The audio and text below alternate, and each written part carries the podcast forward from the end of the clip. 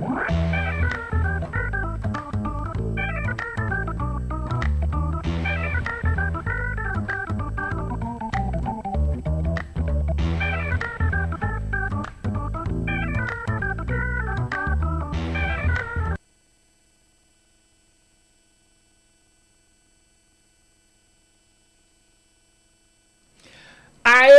Estamos ao vivo aqui, mais um podcast Desfoque. Olha que honra que eu tô aqui, gente, com Tânia Araújo Jorge. Para quem não sabe, é cientista. Tem coisa pra caramba pra gente conversar aqui hoje. Se Deus quiser, a gente vai poder explanar bastante coisa sobre arte e ciência, tá bom?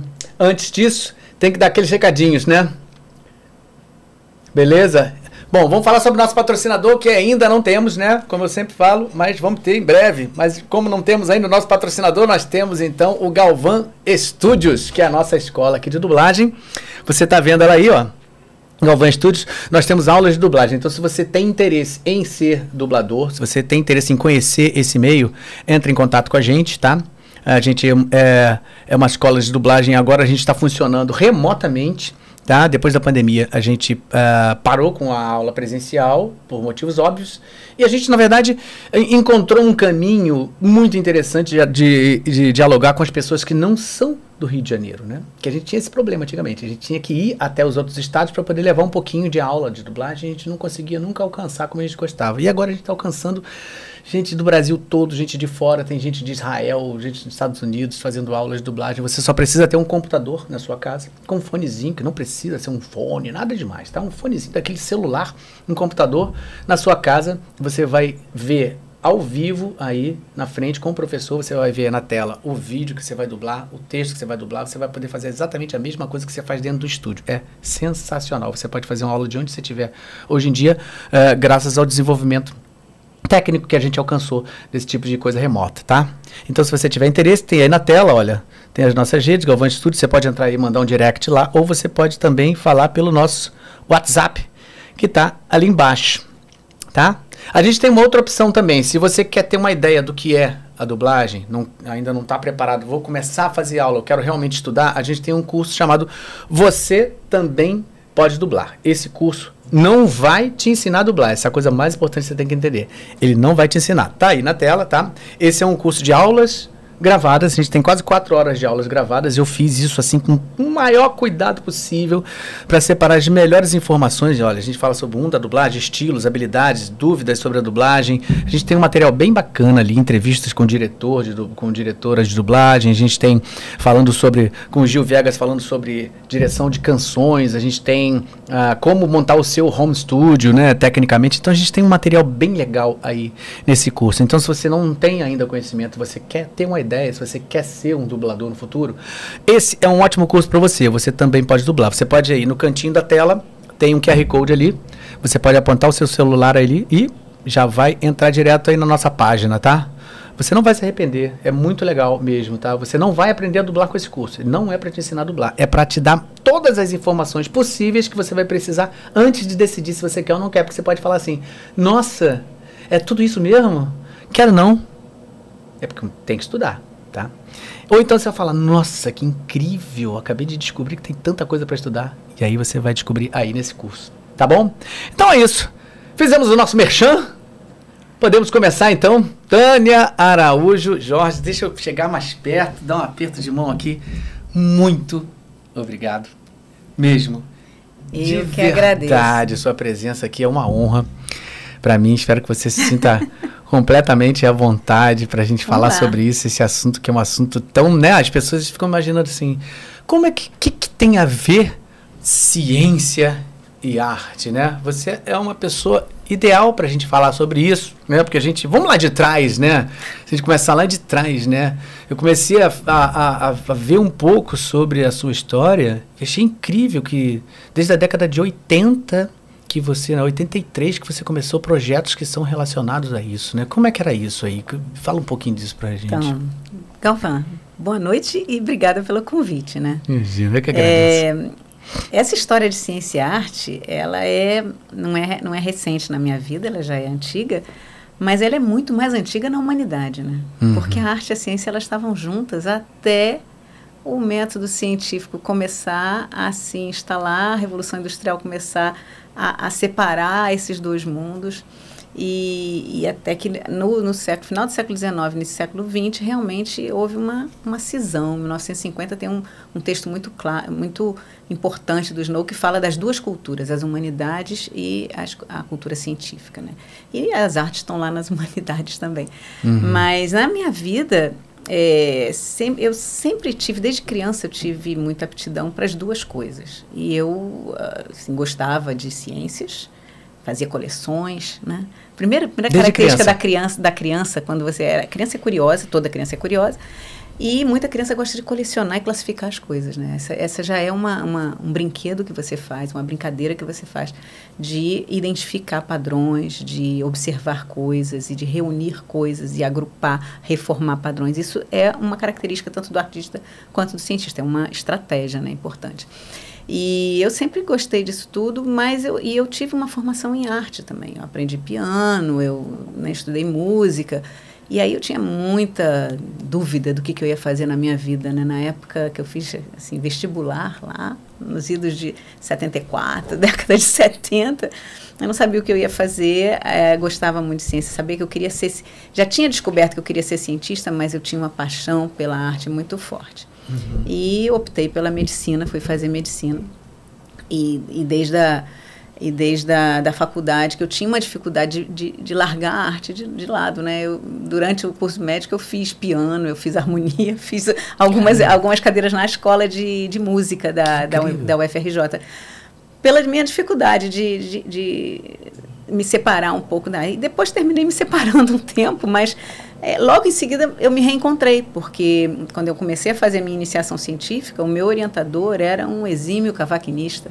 Olha. Então ele era um, um grande, um grande é, é, bio, um grande uh, experimentador. Eu trabalhei com microscopia eletrônica. Foi a minha primeira experiência de.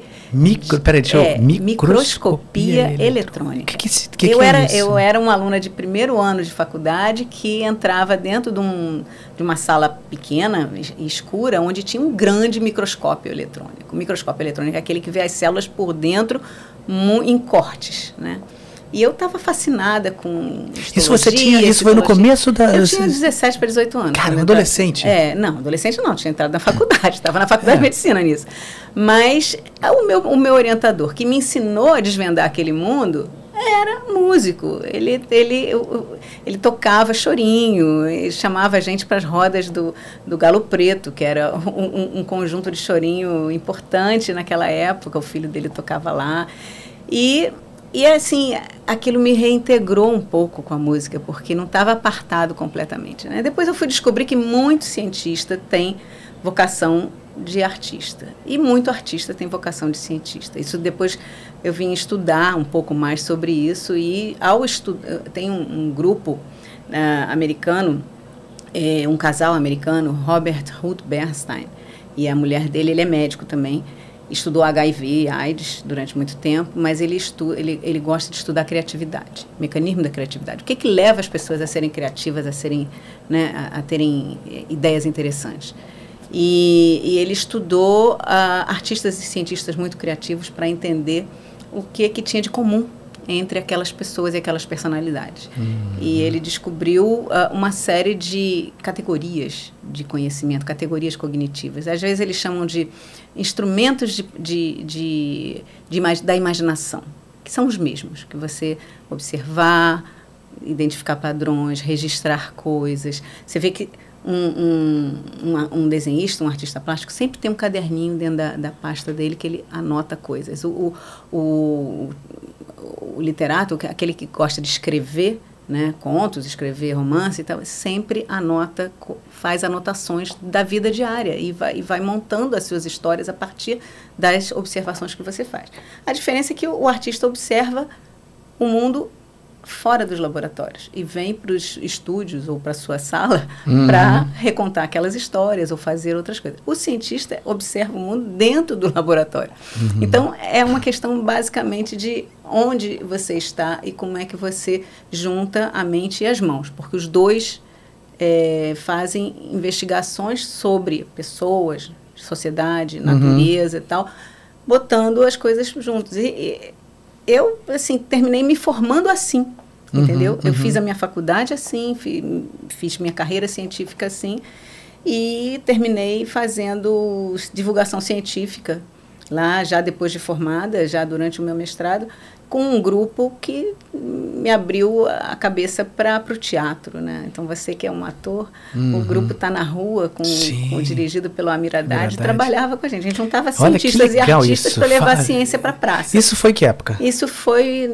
de 83 até 90, mais ou menos. Durante sete anos a gente fez muitas atividades de ciência na praça. Ciência na praça, na praia, no camping, na, na favela, em todos os lugares. Isso é muito curioso. Até isso formou comentando... uma geração importante. De... Sem dúvida. Eu estava comentando aqui, né, a gente que eu estava conversando antes, e, e, a gente falou sobre quando eu era criança, né, adolescente, eu morava na Tijuca, morei desde, desde que nasci na Tijuca, e tinha lá um galpão que você falou que Ainda até tem. hoje tem esse galpão. Anos.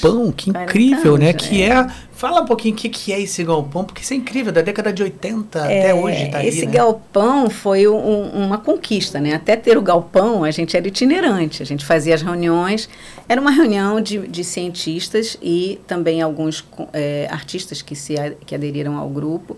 Mas a gente tinha mais os encontros entre os cientistas e os artistas. O grupo Tá na Rua foi o nosso grupo de artistas que, que impulsionou isso, né?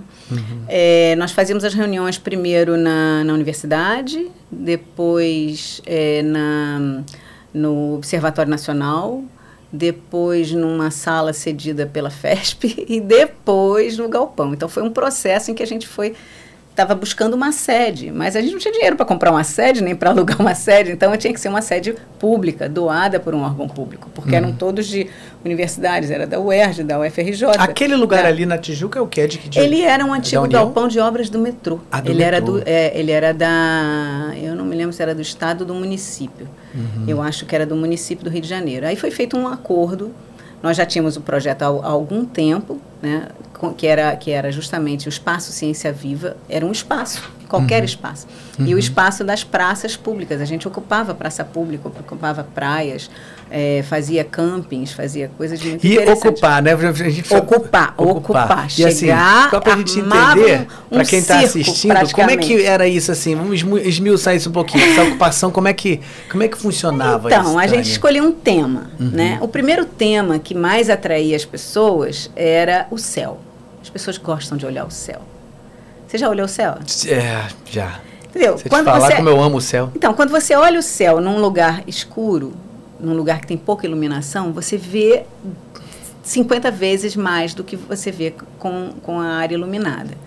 E quando você tem pouca lua, a lua é minguante ou é nova, o céu fica mais exuberante. Então a gente escolhia um momento que não tinha muita lua. Tinha, tinha que ter um pouquinho da lua, porque tinha que olhar a lua e ver as crateras da lua também, né? Sim. Porque é, é uma das coisas mais lindas. E aí a gente é. levava os, os telescópios para as pessoas verem. Não é todo mundo que tem acesso a um telescópio. Sim. Eu mesmo nunca tinha olhado num telescópio até as próprias atividades. Eu que trabalhava com microscópio eletrônico para o micro, não tinha experiência com o macro. Mas aí a gente levava, então, uma série de telescópios, telescópios de, de, de, de astrônomos amadores, telescópios de, que as pessoas tinham em casa, às vezes telescópios feitos com tubos. Tinha uhum. um jogo que a gente montava, telescópios também. E levava esses telescópios para a praça numa noite, chamava Noite do Céu. Né? Então, o grupo dos fundador do Espaço Ciência Viva, e aí eu tenho que prestar homenagem ao Maurice Bazin, que foi a pessoa que estimulou tudo isso, é, surgiu a partir do, das escolhas dos temas. Fizemos na Praça Sans Penha, fizemos no Largo do Machado, fizemos em Nova Iguaçu, fizemos em vários locais. Imagina fechar, escurecer uma praça em Nova Iguaçu, fechar, apagar todas as luzes da praça e não ter um roubo, não ter um acidente, não ter isso era, era uma coisa mágica naquele momento, né? Porque a, a, a, a, oportunidade de você estar numa coisa inusitada, que é cheio de cientistas, cheio de, de equipamento, para você apenas se encantar com é o céu. É único? É único. Nós nunca tivemos um problema. Isso durante quatro, cinco anos dessa, dessa, desse período. E, enquanto isso, a gente estava buscando um espaço que, que pudesse ser doado, que pudesse ser patrocinado. Nós tivemos patrocínio, o primeiro patrocínio foi um projeto captado é financiado pela FINEP, financiadora de estudos e projetos, é a mesma que financia projetos de ciência. Né? Então, foi dentro do primeiro PADCT de ensino de ciências, no, no contexto de você falar de divulgação científica, ensino de ciências, a gente levou ciência para a praça e montou várias atividades. Então, o, o, com, com os, os, telescópios, por exemplo, tinha os telescópios, né? fazia uma parceria com a, com a prefeitura a prefeitura colocava umas grades para proteger, para fazer uma, uma entrada e uma saída, porque entra, e faziam, formavam-se filas. As pessoas Nossa, fica, faziam filas na, na, na praça. E tinham vários hora, telescópios? Vários. A gente, era, a gente levava pelo menos uns 10 telescópios para a praça. E né? aí ficava, via um grupo, observava um pouco. É, cada, porque os telescópios eles apontavam ou para determinadas estrelas que dava para ver naquele momento, ou para a Lua, ou para então, às vezes, as pessoas entravam em duas, três, quatro filas, porque elas queriam, elas sabiam que aquele telescópio estava apontado. Você não ficava rodando. Uma vez apontado o, o telescópio, você.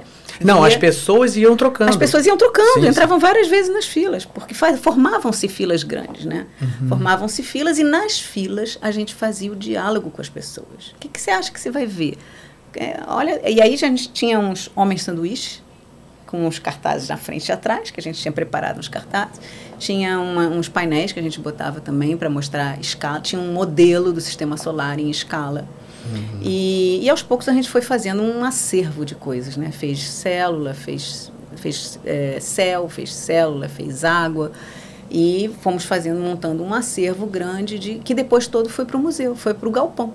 Então, o galpão, hum. no final, ele terminou sendo um grande repositório de tudo que a gente já tinha desenvolvido e de todo o resto que a gente gostaria de desenvolver aí na física, na química, na biologia, na matemática. Então, no final, a gente já tinha muitas atividades. Teve atividade de praça que nós fizemos que não foi um tema só, foram vários temas, porque a gente já tinha desenvolvido várias, vários núcleos. Né? Uhum. Então, e, e, e a, a, arte o tempo todo com a gente. Nunca estivemos na praça sem os artistas junto conosco. E como é era essa? Explica melhor essa integração. Como é nesse é. momento da observação? Como é que é, funcionava então, isso? A, a, as primeiras as primeiras interações, como eu disse, foi com o Tá na Rua. E foi em cima de astronomia, foi em cima do céu. E tem uma, uma, uma, peça de teatro maravilhosa escrita por Brecht, que é a vida de Galileu Galilei. Galileu, né? Galileu é, foi, enfim, julgado, condenado pela Inquisição. A, a, só não foi queimado porque ele teve, ele renegou o que ele acreditava ah. e ficou em prisão domiciliar o resto da sua vida. Então, a, o, o, a cena da, da, da da a, a, cena em que Galileu discute com os sacerdotes e com os, os sábios da época que eram é, que não queriam ver olhar através do telescópio para entender a proposta de universo que ele estava falando, que ele dizia a Terra não gira é, não é o Sol que gira em torno da Terra, é a Terra que gira em torno do Sol. essa, essa crise, né? A Terra é plana, a Terra, ou a Terra é redonda, ah, a Terra gira em torno da entendeu? Já me, já me remeteu é, logo para isso. Essas questões, essas questões, porque não é tão simples você, você desconstruir a ideia de que o Sol gira em torno da Terra. A gente vê o Sol nascer e o Sol se pôr, a gente vê o Sol girar em torno da Terra. A nossa experiência pessoal é de ver o Sol em torno da Terra. Uhum. E isso durou né? Todo, até até né, mil é, Galileu é, é, é 1600 e pouco, né? Uhum. Então você a, ali ainda tinha toda uma, uma mescla de, de, de, religião, ciência, tinha, tinha um conjunto de, de dogmas que não podiam ser quebrados, então, é, enfim. E aí essa cena que o Brecht, que o Brecht de, escreveu sobre a Bom, vocês não querem ver? Todo, todos os sábios saíram, não quiseram nem olhar o que ele queria mostrar. Aí ele chama o público para olhar. Então é, a gente fazia o teatro, e o teatro fazia, a, a, fazia o teatro na praça. E, e, o teatro convidava as Totalmente pessoas. Totalmente é, é, é, interativo, interativo, ali com as pessoas. É claro que legal. os atores é, é, mobilizavam aquilo tudo, que sabiam os textos todos, né? E depois é, é, era um texto de Brecht que é maravilhoso, né? Sim. Tem a peça inteira é maravilhosa. É. Mas depois disso, para outros eventos, um evento, por exemplo, de células, nós eles desenvolveram um esquete de, de fertilização. Uhum. Nós tínhamos um microscópio que mostrava a, a, um, o óvulo e o espermatozoide do ouriço fertilizando ali na praça pública e, e, e transformando-se né, num, numa célula que depois se dividia, se dividia e fazia um, um, um, embrião do ouriço. A gente tinha a reprodução do ouriço, mergulhava, pegava os ouriços na, na, no costão da urca. Tinha toda uma preparação do, do negócio. E, e aí eles desenvolveram um, um esquete dos espermatozoides entrando no óvulo para fazer a fertilidade. Foi uma das coisas mais lindas. Que legal. Né? As reuniões de preparação desse esquete. E aí não tinha peça, eles que escreveram e a gente escreveu junto, né? Porque aí tinha aquele monte de espermatozoide de, de capuzinho e tal, correndo. Era uma coisa muito legal. Enfim, essa foi, foi a minha, digamos, iniciação à ciência e arte. Foi juntar a ciência com a arte. E daí nunca mais parei, né? Isso foi no período que você ainda era mestranda, né? É, eu ainda era estudante, estava fazendo mestrado, depois doutorado. Aí depois a gente fica mais sério, tem que dedicar mais. Né? Aí, ó. Ah, então, isso é, é, foi o período em que a gente ainda fazia ciência e arte juntas, né? Depois você vê que a gente foi juntando, Isso é muito legal, juntando, fala disso aí, isso juntando. é muito legal. Então, eu, falei de, de, do, de 83. Uhum. É, o manifesto Art Science foi lançado em 2018. Caramba, olha isso. Desculpa, 2011. 2011. 2011. Um manifesto escrito com uma série de, de- de pontos a defender, de- é uma né, teses a defender de por que, que a ciência ajuda a arte, a arte ajuda a ciência, e as duas têm que ser vistas juntas. Você não deve separar no ensino, você não deve separar na vida, você não deve separar. Por que, que isso é importante, né? E esse manifesto eh, nos inspirou bastante a adotar o termo fundido, que não é ciência e arte, ciência barra arte, ciência traço arte, é ciência e arte. Ou é arte ciência, tanto faz. Por isso que a gente. Né, é, são as duas, as duas faces da, do mesmo, da mesma questão, do, Quase da se mesma transformou, se moeda. aglutinou, né? É. Eu costumo falar ciência e arte porque eu venho da ciência e eu encontro a arte. Uhum. Mas eu acho que o artista como você, ao encontrar a ciência, fala de arte e ciência. E é um arte cientista Mas olha, um eu vou, eu, eu vou confessar que a sonoridade ciência e arte para mim funciona melhor. É porque você funde os dois A's, É, né? é, Ciência certo. e arte. É, é, né? é, no é, caso do a, a tradução literal, em, em inglês eles falam art science, mas também tem sci art. Agora science art fica esquisito. Fica esquisito, é, Fica é. esquisito em inglês. Então É. o art science fica mais mais interessante. É. Eu conversei com os, os, os autores que, que redigiram o manifesto, a gente traduziu esse manifesto, publicou aqui numa revista da Sociedade Brasileira para o Progresso da Ciência, SBPC, em 2018. Então, a tradução do manifesto no Brasil foi feita e foi divulgada em 2018, mas ele já é mais antigo, ele é de 2011. E, e ele expressa um movimento internacional. E no Brasil expressa um movimento importante, né? Uhum. Então, você vê que de, em, em 2000, eh, isso foi no final da década de 80. Década de 90 a gente começou, eu estava fazendo mais ciência do que arte, Uhum. mas eu estava trabalhando ainda com divulgação científica e com educação científica. Depois, em 2000, a gente conseguiu criar um programa de formação de professores no nosso instituto. Né? Quando foi o centenário do Instituto Oswaldo Cruz, nós criamos um programa de especialização para professores de ciência. E nesse programa, nós abrimos uma disciplina de ciência e arte. Ainda era ciência e arte. Né? Nós não mudamos o nome. E nessa disciplina, ela, eu, eu dou essa disciplina até hoje, 22 anos que eu dou anualmente essa disciplina lá no Instituto. E, e ela, depois, quatro anos depois, quando a gente abriu o mestrado e o doutorado em ensino em biociências e saúde, a gente criou uma linha de pesquisa em ciência e arte. Foi a primeira linha no Brasil. É o primeiro programa de Você, pós-graduação. você que No cabeçou esse, esse... É, mas não, não sozinha, né? Tem um grupo, sempre, sempre com um grupo. O Ciência Viva é um grupo coletivo importante que sobrevive até hoje.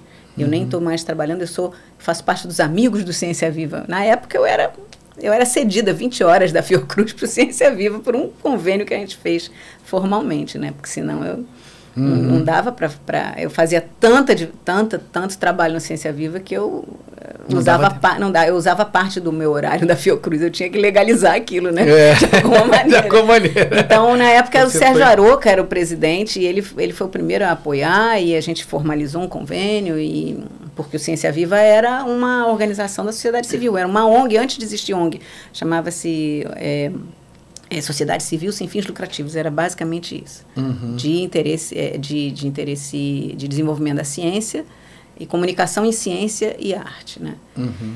E, e aí foi, é, é, ele, como com o seu CNPJ específico de uma sociedade civil sem fins lucrativos, a gente fez convênios, a gente recebia recursos da FINEP, da FAPERJ, do CNPq e também e fez esses convênios com a PUC, com a FRJ, com a, a Fiocruz. Uhum. Eu fui responsável pelo convênio com a Fiocruz.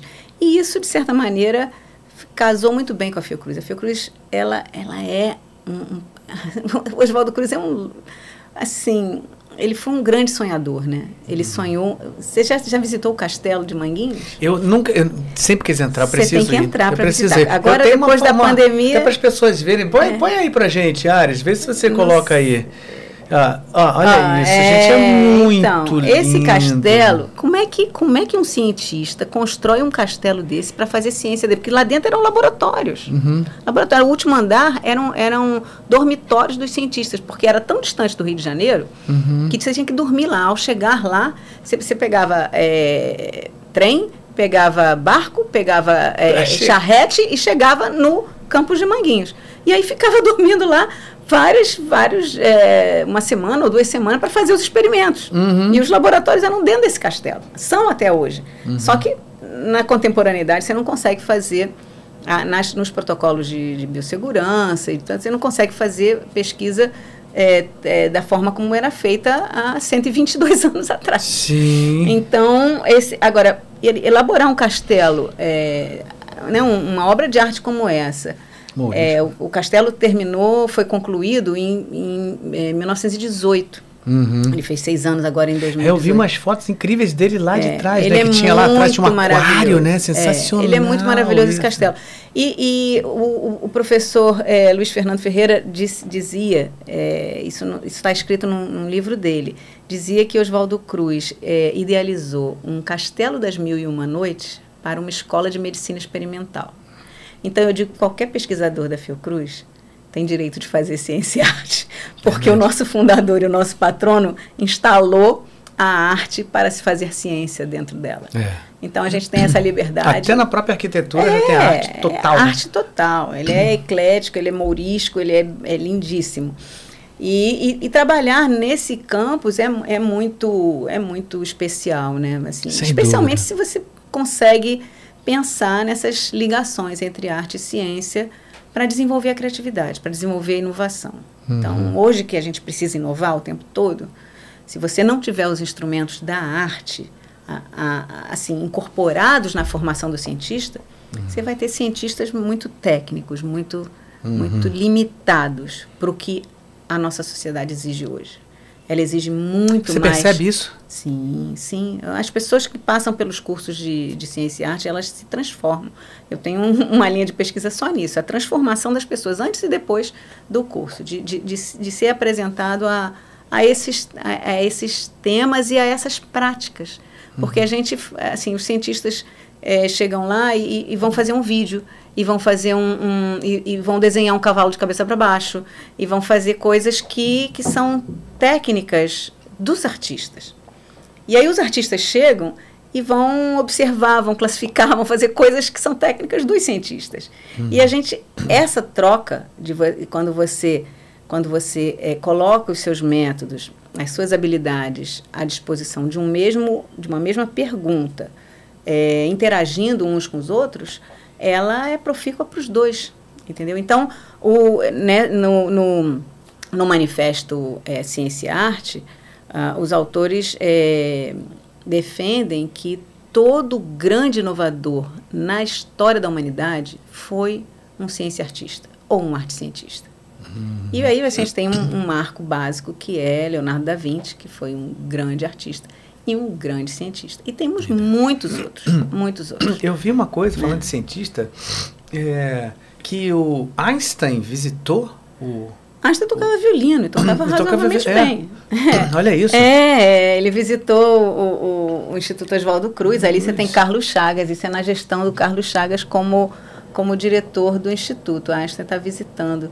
Não me lembro, acho que foi 29, se não me engano, esse, Eu acho essa que sim. visita. É, é, é, é, isso mesmo. É, E o castelo está aí, né? Esse, nesse mesmo você vê que ele tem o, o, o piso. O piso dele continua igual. Né, é tudo igual, tudo, tudo igual. igual. Ele está preservado, ele é um patrimônio Sim, preservado pelo IFAM, pela, tombado pelo IFAM e preservado por uma unidade que nós temos na Fiocruz, Graças. que é especialista nisso. Inclusive, atualmente, ele está em reforma justamente para evitar incêndio. Então, todo o sistema de instalação Nossa. elétrica está sendo trocado e está tá sendo tá sendo, estão sendo instaladas as, as medidas de prevenção de incêndio para que não aconteça Pelo amor de Deus, que aconteceu, aconteceu no Museu, Nacional. É, é, nossa. Então, é, chorar, é um medo que a gente tem. Aquilo era um ninho de, de fios para tudo que é lado, porque 100 anos de desenvolvimento de ciência e tecnologia, não, não sem como. atualização, não dá, né? Sem dúvida. Então, ele, ele agora está fechado, finalizando essa acho que até o final do ano ele vai ser reaberto, né? E é um castelo maravilhoso, ele é todo. Enfim, aí tem toda uma história que você pode. Quantos Faz, anos faça ali um podcast só tem? sobre o castelo de Manguinhos. Né? É, é verdade, verdade. Aí tá tem outras pessoas mais interessantes do que eu para chamar, viu? Porque tem, tem os apaixonados pelo castelo, os que entendem do, da história do castelo. Eu sou muito mais uma visitante. Quantos anos ali, assim, da sua vida aí, aqui, aí, com esse castelo, assim? Você tem? Olha, eu, eu quando entrei para eu entrei para Fiocruz em 1983, uhum. 83. Mas eu não trabalhava no castelo. Eu vi o castelo de longe, eventualmente a gente ia, porque o castelo é, ele era é, o instituto hoje ele tem ah, um grande laboratório, que é o laboratório de biodiversidade entomológica, funcionando no castelo e tem a coleção entomológica funcionando no castelo. E tem as memórias do Instituto Oswaldo Cruz funcionando no castelo. São as três, são três é, é, é, setores do Instituto que até hoje se mantém no castelo. E a direção do Instituto também está no castelo, assim como a presidência da Fiocruz. Porque a Fiocruz ela é nacional, ela tem 17 institutos que vão do, do sul do Paraná até o Amazonas, Rondônia, é, Mato Grosso do Sul, enfim, Brasília, tem a, a Fiocruz é nacional. E a sede é aqui no Rio, no antigo Instituto Oswaldo Cruz, que uhum. virou a sede da Fiocruz na década de 70, né, em 1970, uhum. quando foi criada a Fiocruz. E, e esse, esse castelo, é, ele abrigava a presidência da Fiocruz e, o, e a direção do Instituto Oswaldo Cruz. É, de todos os 17 institutos, é o único que tem sede lá, né, porque uhum. era a sede do Instituto. Então, uhum. a, gente, a gente, digamos que compartilha o mesmo espaço com a presidência da Fiocruz, apesar de hoje ser completamente separado o instituto, como os outros 16 institutos, da, da presidência da Fiocruz, né?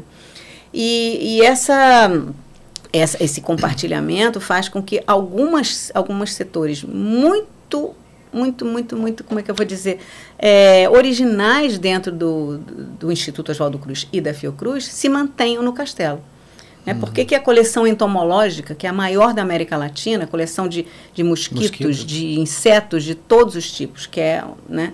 por que, que ela, ela está lá? Ela está lá porque está lá, são dezenas de milhares de, de, de espécimes. Está lá o primeiro mosquito que Oswaldo Cruz identificou. Cara, que Entendeu? Incrível. Se você anda com aquele mosquito de um lado para o outro, cai as pernas do mosquito, quebra o mosquito e acaba o mosquito. Então, ele é um patrimônio então, no, as nossas coleções biológicas são patrimônios, da mesma maneira que, que, a, que, a, que a parte arquitetural é um patrimônio. Então, elas são patrimônio e, é, da biodiversidade brasileira. Uhum. Então, a gente tem 21 coleções biológicas. A de insetos é apenas uma delas. Mas, como é a mais antiga, acabou de fazer 120 anos, né? Tem, há 15 dias atrás teve um, um, um centro de estudos, toda sexta-feira nós temos uma sessão no Instituto sobre, sobre Ciência, onde foi apresentada a coleção entomológica com seus 120 anos. É, essa, é, a, por ela ser a mais antiga, ela tem a sede no castelo. E ela foi toda renovada, uh, então hoje ela está em condições de, de, segurança contra incêndio, em condições de, de umidade, de manutenção, que, que dá para preservar essa riqueza que é que são as nossas coleções biológicas. E as memórias do Instituto, que são simplesmente o periódico científico mais antigo da América Latina. Então, continua lá, nesse local. E aí a direção do Instituto funciona no mesmo, no mesmo local. Né? Eu só fui conviver com o castelo e, e, e, e trabalhar no castelo depois que eu virei diretora, em 2005. Até então eu era uma pesquisadora que ia à biblioteca, tem uma biblioteca antiga que funciona no terceiro andar do castelo. As pessoas amam ir à biblioteca antiga. Nossa, eu tenho muito que fazer Entendeu? essa visita. Tô tem, com isso, tem. olha, muito tempo. Porque hoje, hoje tem uma biblioteca nova, que é muito bonita, é, onde onde está o acervo contemporâneo, e tem a biblioteca antiga, que é o terceiro andar do castelo, que é de obras raras. Né? Não cabe o acervo naquela antiga biblioteca feita por Oswaldo Cruz dentro do castelo. Fazer uma biblioteca num castelo é, desse, dessa natureza é, é, ideia de, de artista, de arte cientista. Oswaldo Cruz era um arte cientista, Sim, ele era fotógrafo, ele era um grande cientista, ele tinha a visão daquilo de que tudo se conecta a tudo. Entendeu? Uhum. O Leonardo da Vinci dizia: é, Aprenda a arte da ciência, aprenda a ciência da arte e aprenda a enxergar e perceba que tudo se conecta a tudo. Que legal. Isso é, está escrito, sabem que no livro dele de Metodologia das Descobertas, metodologia científica. Está escrito isso. Leonardo da Vinci lá. Então, na época do descobrimento do Brasil. Então, você vê que não é, não é novo isso. Só que a prática é mais recente, é mais, é uhum. é mais tinha uma ligação também de. É, é uma coisa que eu, eu, ouvi falar sobre como você catalogava, né? Os, parece que os artistas eram contratados para você catalogar, desenhar os espécimes. Também não tinha essa ligação? Ainda isso? tem, ainda, ainda tem. tem. Até hoje tem, porque hoje com a fotografia e com a reconstrução tridimensional, você tem outras técnicas de reprodução de um ser vivo, né? De um, de uma, de uma de um, de um objeto que você queira é, reproduzir, analisar, estudar. Mas, é, desde o início, tanto no Instituto Pasteur quanto no Instituto Oswaldo Cruz, um desenhista e um artista para trabalharem junto com, com o cientista foi contratado pelo Oswaldo Cruz de, no início, uhum. desde o início.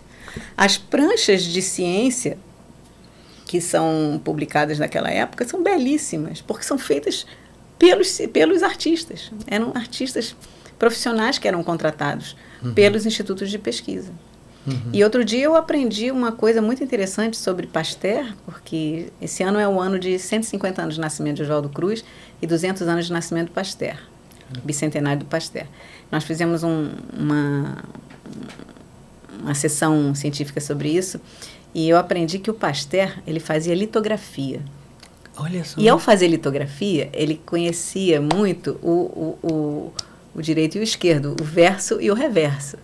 E ao pensar uma molécula, uma molécula química, entender, por exemplo, direito e esquerdo e a, e a, e a dispersão da luz pelas moléculas químicas, que foi uma das grandes descobertas do Pasteur, isso foi influenciado pela formação artística que ele tinha com litografia. Imagina que coisa incrível.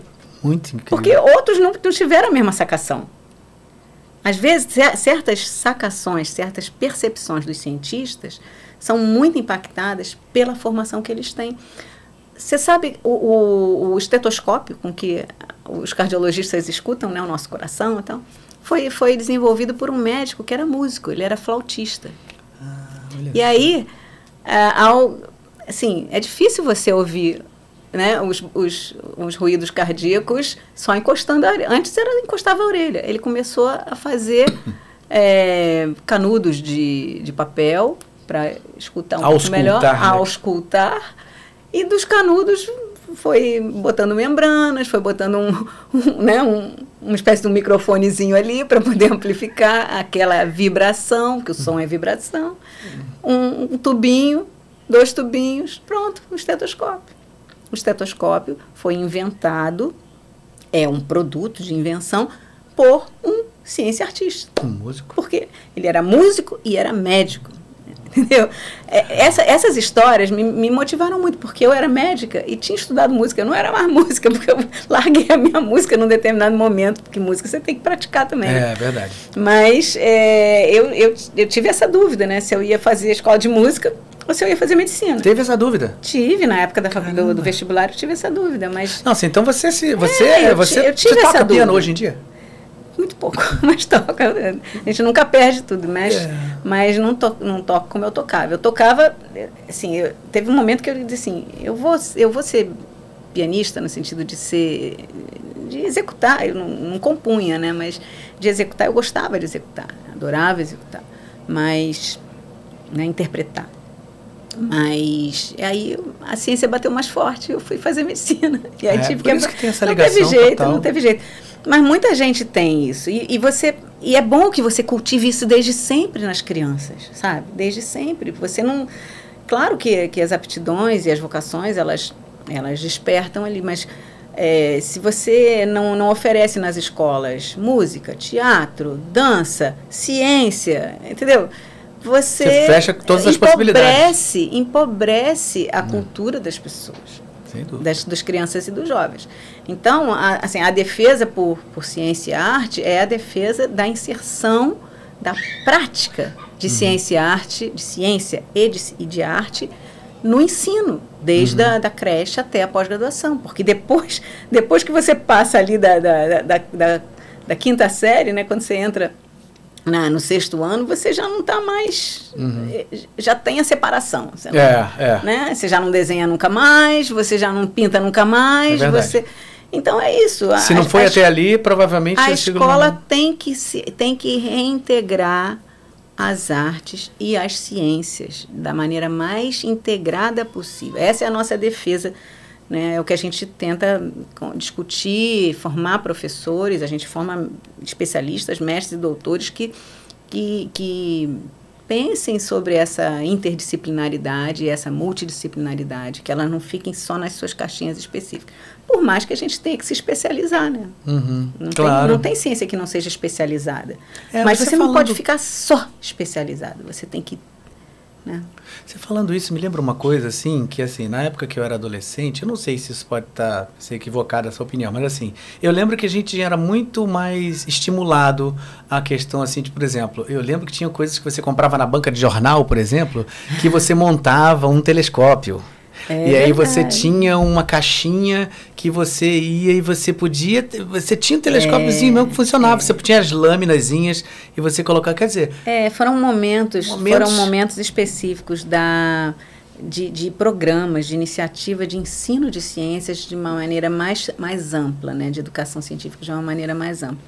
Isso foram movimentos que, que, que aconteceram naquela década de 70, de 80, de 90 e que foram sendo alterados, mudados, né? E hoje existe um grande campo de estudo da, do ensino das ciências, né? É, e eu gosto muito desse campo. A gente, o nosso programa de pós-graduação é um programa de um dos programas do instituto é justamente um programa de ensino em biociências e saúde que eu participei da, da fundação, né, junto com outros 40 colegas, porque a gente não cria um programa sozinho, né, Uhum. Claro. como, como os artistas também dificilmente trabalham sozinhos. né, É, você tem os monólogos e tal, mas em sempre tem uma equipe equipes. junto, É, tem um então, elenco às vezes essas, grande. essas, é- essa característica do trabalho coletivo, que é muito do artista e é muito cientista, também é, Uhum. é presente para essa parte da, da educação e do ensino. Né? Existe uma questão de contemporaneidade também na ciência, porque assim, a arte em geral, ela trabalha muito, né, se você for falar, tem as artes clássicas e, a- e tem as artes contemporâneas, né, aquilo que está ali movimentado no momento ali, com, com o humano, como ele está vivendo. Todas A ciência não tem isso também? Olha, Como é nós que é temos um cientista que faleceu alguns anos atrás, chamado Henrique Lenze. Meus colegas do Instituto vão identificá-lo. Ele costumava dizer que eh, se você mandasse um artigo científico e um- uma obra de arte para o espaço, e, eh, e daqui a 200 anos, eh, 300 anos, fosse encontrado por um, um ser de outro planeta, é, a obra de arte ia sempre conseguir dialogar com qualquer outro atemporalmente. Enquanto que a obra da ciência, ela é muito temporal. Uhum. Ela é substituída pela nova ciência Nova que ciência. faz que faz novas descobertas a partir da antiga. Então você também tem movimentos de ciência é, que você pode classificar ao longo do tempo, mas a ciência ela é necessariamente, é, por definição, ela é ela é inacabada. Ela é inacabada. Então, e, e, é de, e de uma você faz a outra. Você não tem uma ciência é, que, que, não, que não beba, que não tem uma base fundante. Todas as ciências têm. Então, é, você perguntou da contemporaneidade. Tem. Uhum. A, a, ciência contemporânea, ela tem, ela é diferente da ciência que se fazia 20 anos atrás, da ciência que fazia 50 anos atrás. Diferente em métodos, diferente em técnicas, diferente em perguntas. As várias perguntas foram respondidas, outras continuam sem ser respondidas. Então, responder perguntas antigas com técnicas diferentes é o, o, o tchan da ciência de hoje, entendeu? Uhum. É, mas eu acho que a arte é a mesma coisa. A arte também passa por ciclos Sim. que também buscam responder perguntas que, não foram, que não foram respondidas. É. Exatamente. É, é, né? Então, é, é, o, o, o, grande cientista com quem eu trabalhei na, no meu pós-doutorado, lá na França, ele se aposentou agora recentemente, mas ele é brilhante. Ele acabou de publicar um livro chamado A Imunidade à Vida, né, por uma nova imunologia. E depois de se aposentar lá no Instituto Pasteur, ele, ele, ele resolveu olhar para trás e dizer assim, gente, será que o que a gente está fazendo é certo? Será que não pode se pensar numa ou, um outro jeito de olhar o sistema imune, a imunologia, por exemplo? E ele foi fazer uma reflexão não só filosófica, como biológica, né, sobre a situação.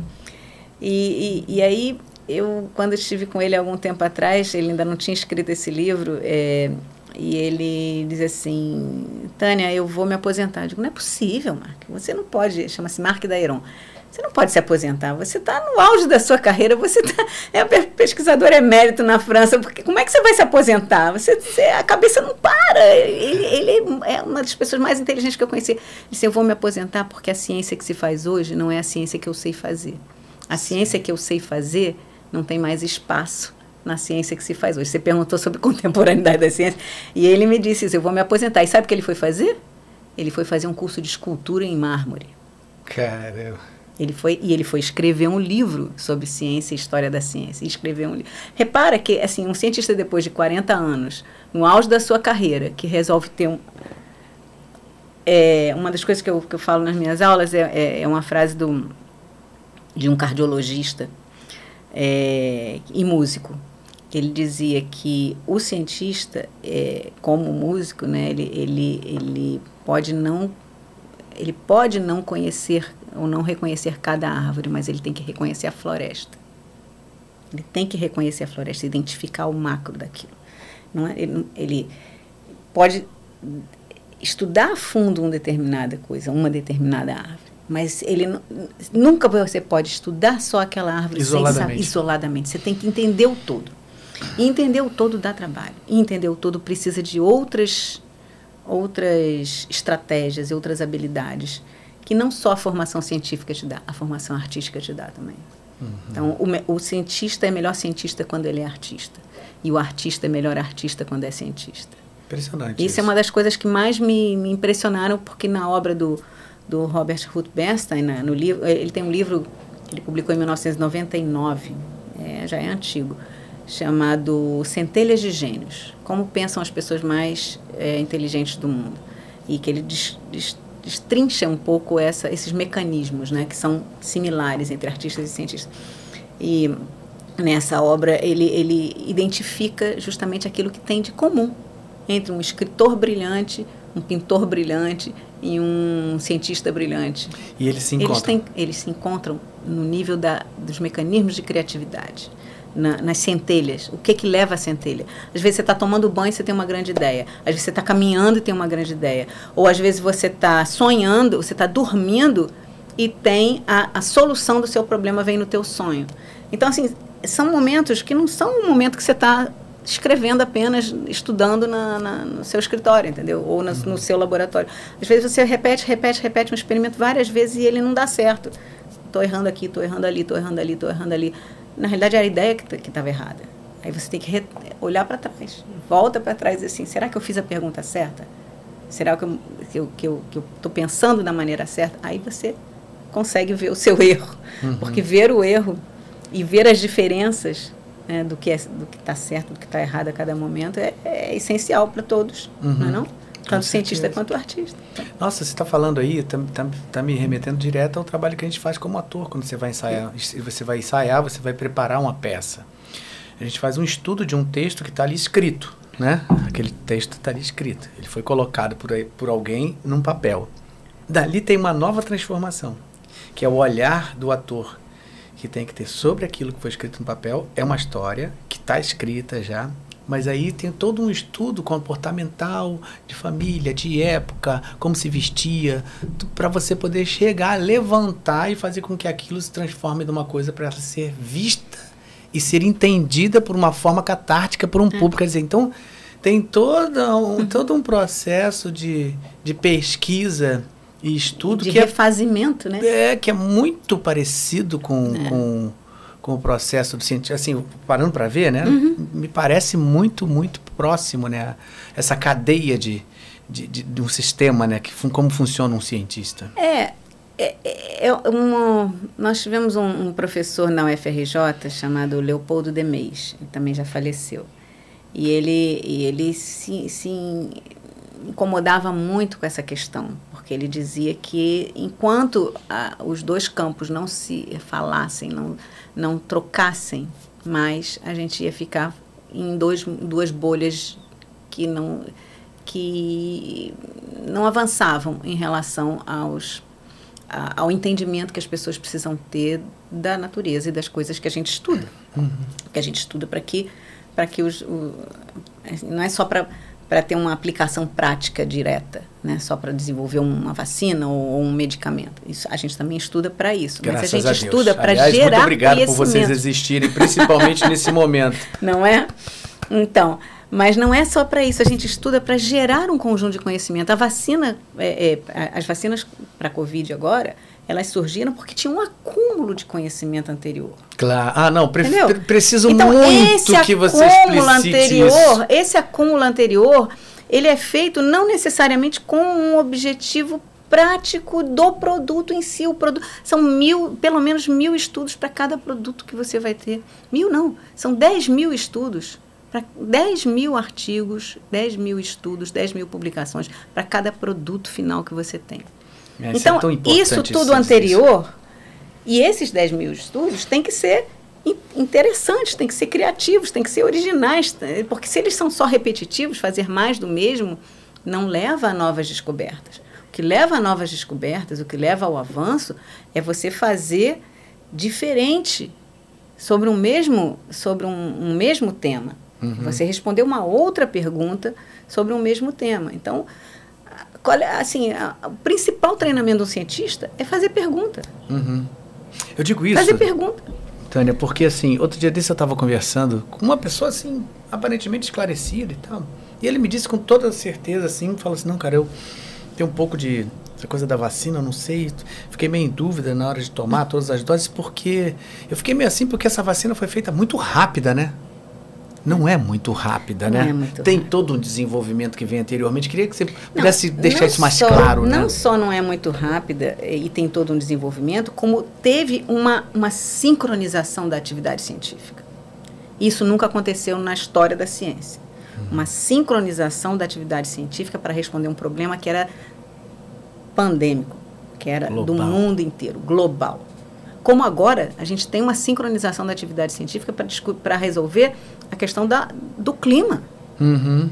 Se não tiver uma sincronização e uma ação da mesma, da mesma intensidade que houve sobre a, o problema da, da, da, da, da proteção contra o SARS-CoV-2, né, para a gente poder estar tá num outro momento dessa nossa pandemia, é, se não tiver um, um nível de sinergia e de sincronização de pesquisas sobre como é que a gente interrompe essa velocidade com que o clima está mudando no, na Terra, a gente vai muito rapidamente ter desastres cada vez maiores que estão ameaçando o nosso planeta. Uhum. Então, é, é uma necessidade é, de sincronização de, de, de, de, estudos sobre isso e de ações políticas. Não, é, não basta o estudo, né? Uhum. Não basta o estudo, porque entre o estudo o desenvolvimento da vacina, a produção da vacina, a, a regulamentação da vacina e a aplicação da vacina no braço, são muitos processos, muitos processos. E esses processos se dão dentro da cultura. Uhum. Então, se você não tiver uh, um, um, um, se você não tiver as autoridades do país acreditando nesse processo e apoiando esse processo, muitas interrupções acontecem. E as uhum. dúvidas das pessoas e as fake news e tudo mais vêm dessas, dessas, é, dessas incertezas, dessas, dessa, desse questionamento é, e desse não. Desse, desse, desse, não entendimento de como se dá a ciência, de como se dá a produção e o desenvolvimento da tecnologia. Uhum. Então, o, o, eu diria que você ter hoje a, uma não só uma alfabetização científica, você saber ler o mundo com a linguagem da ciência, que isso seria o ideal, mas a gente nem tem isso. É, você ter uma educação científica nas pessoas para que elas possam tomar decisões a partir de informações que elas consigam ler, entender e, e, conhecer, outros vão tomar por elas.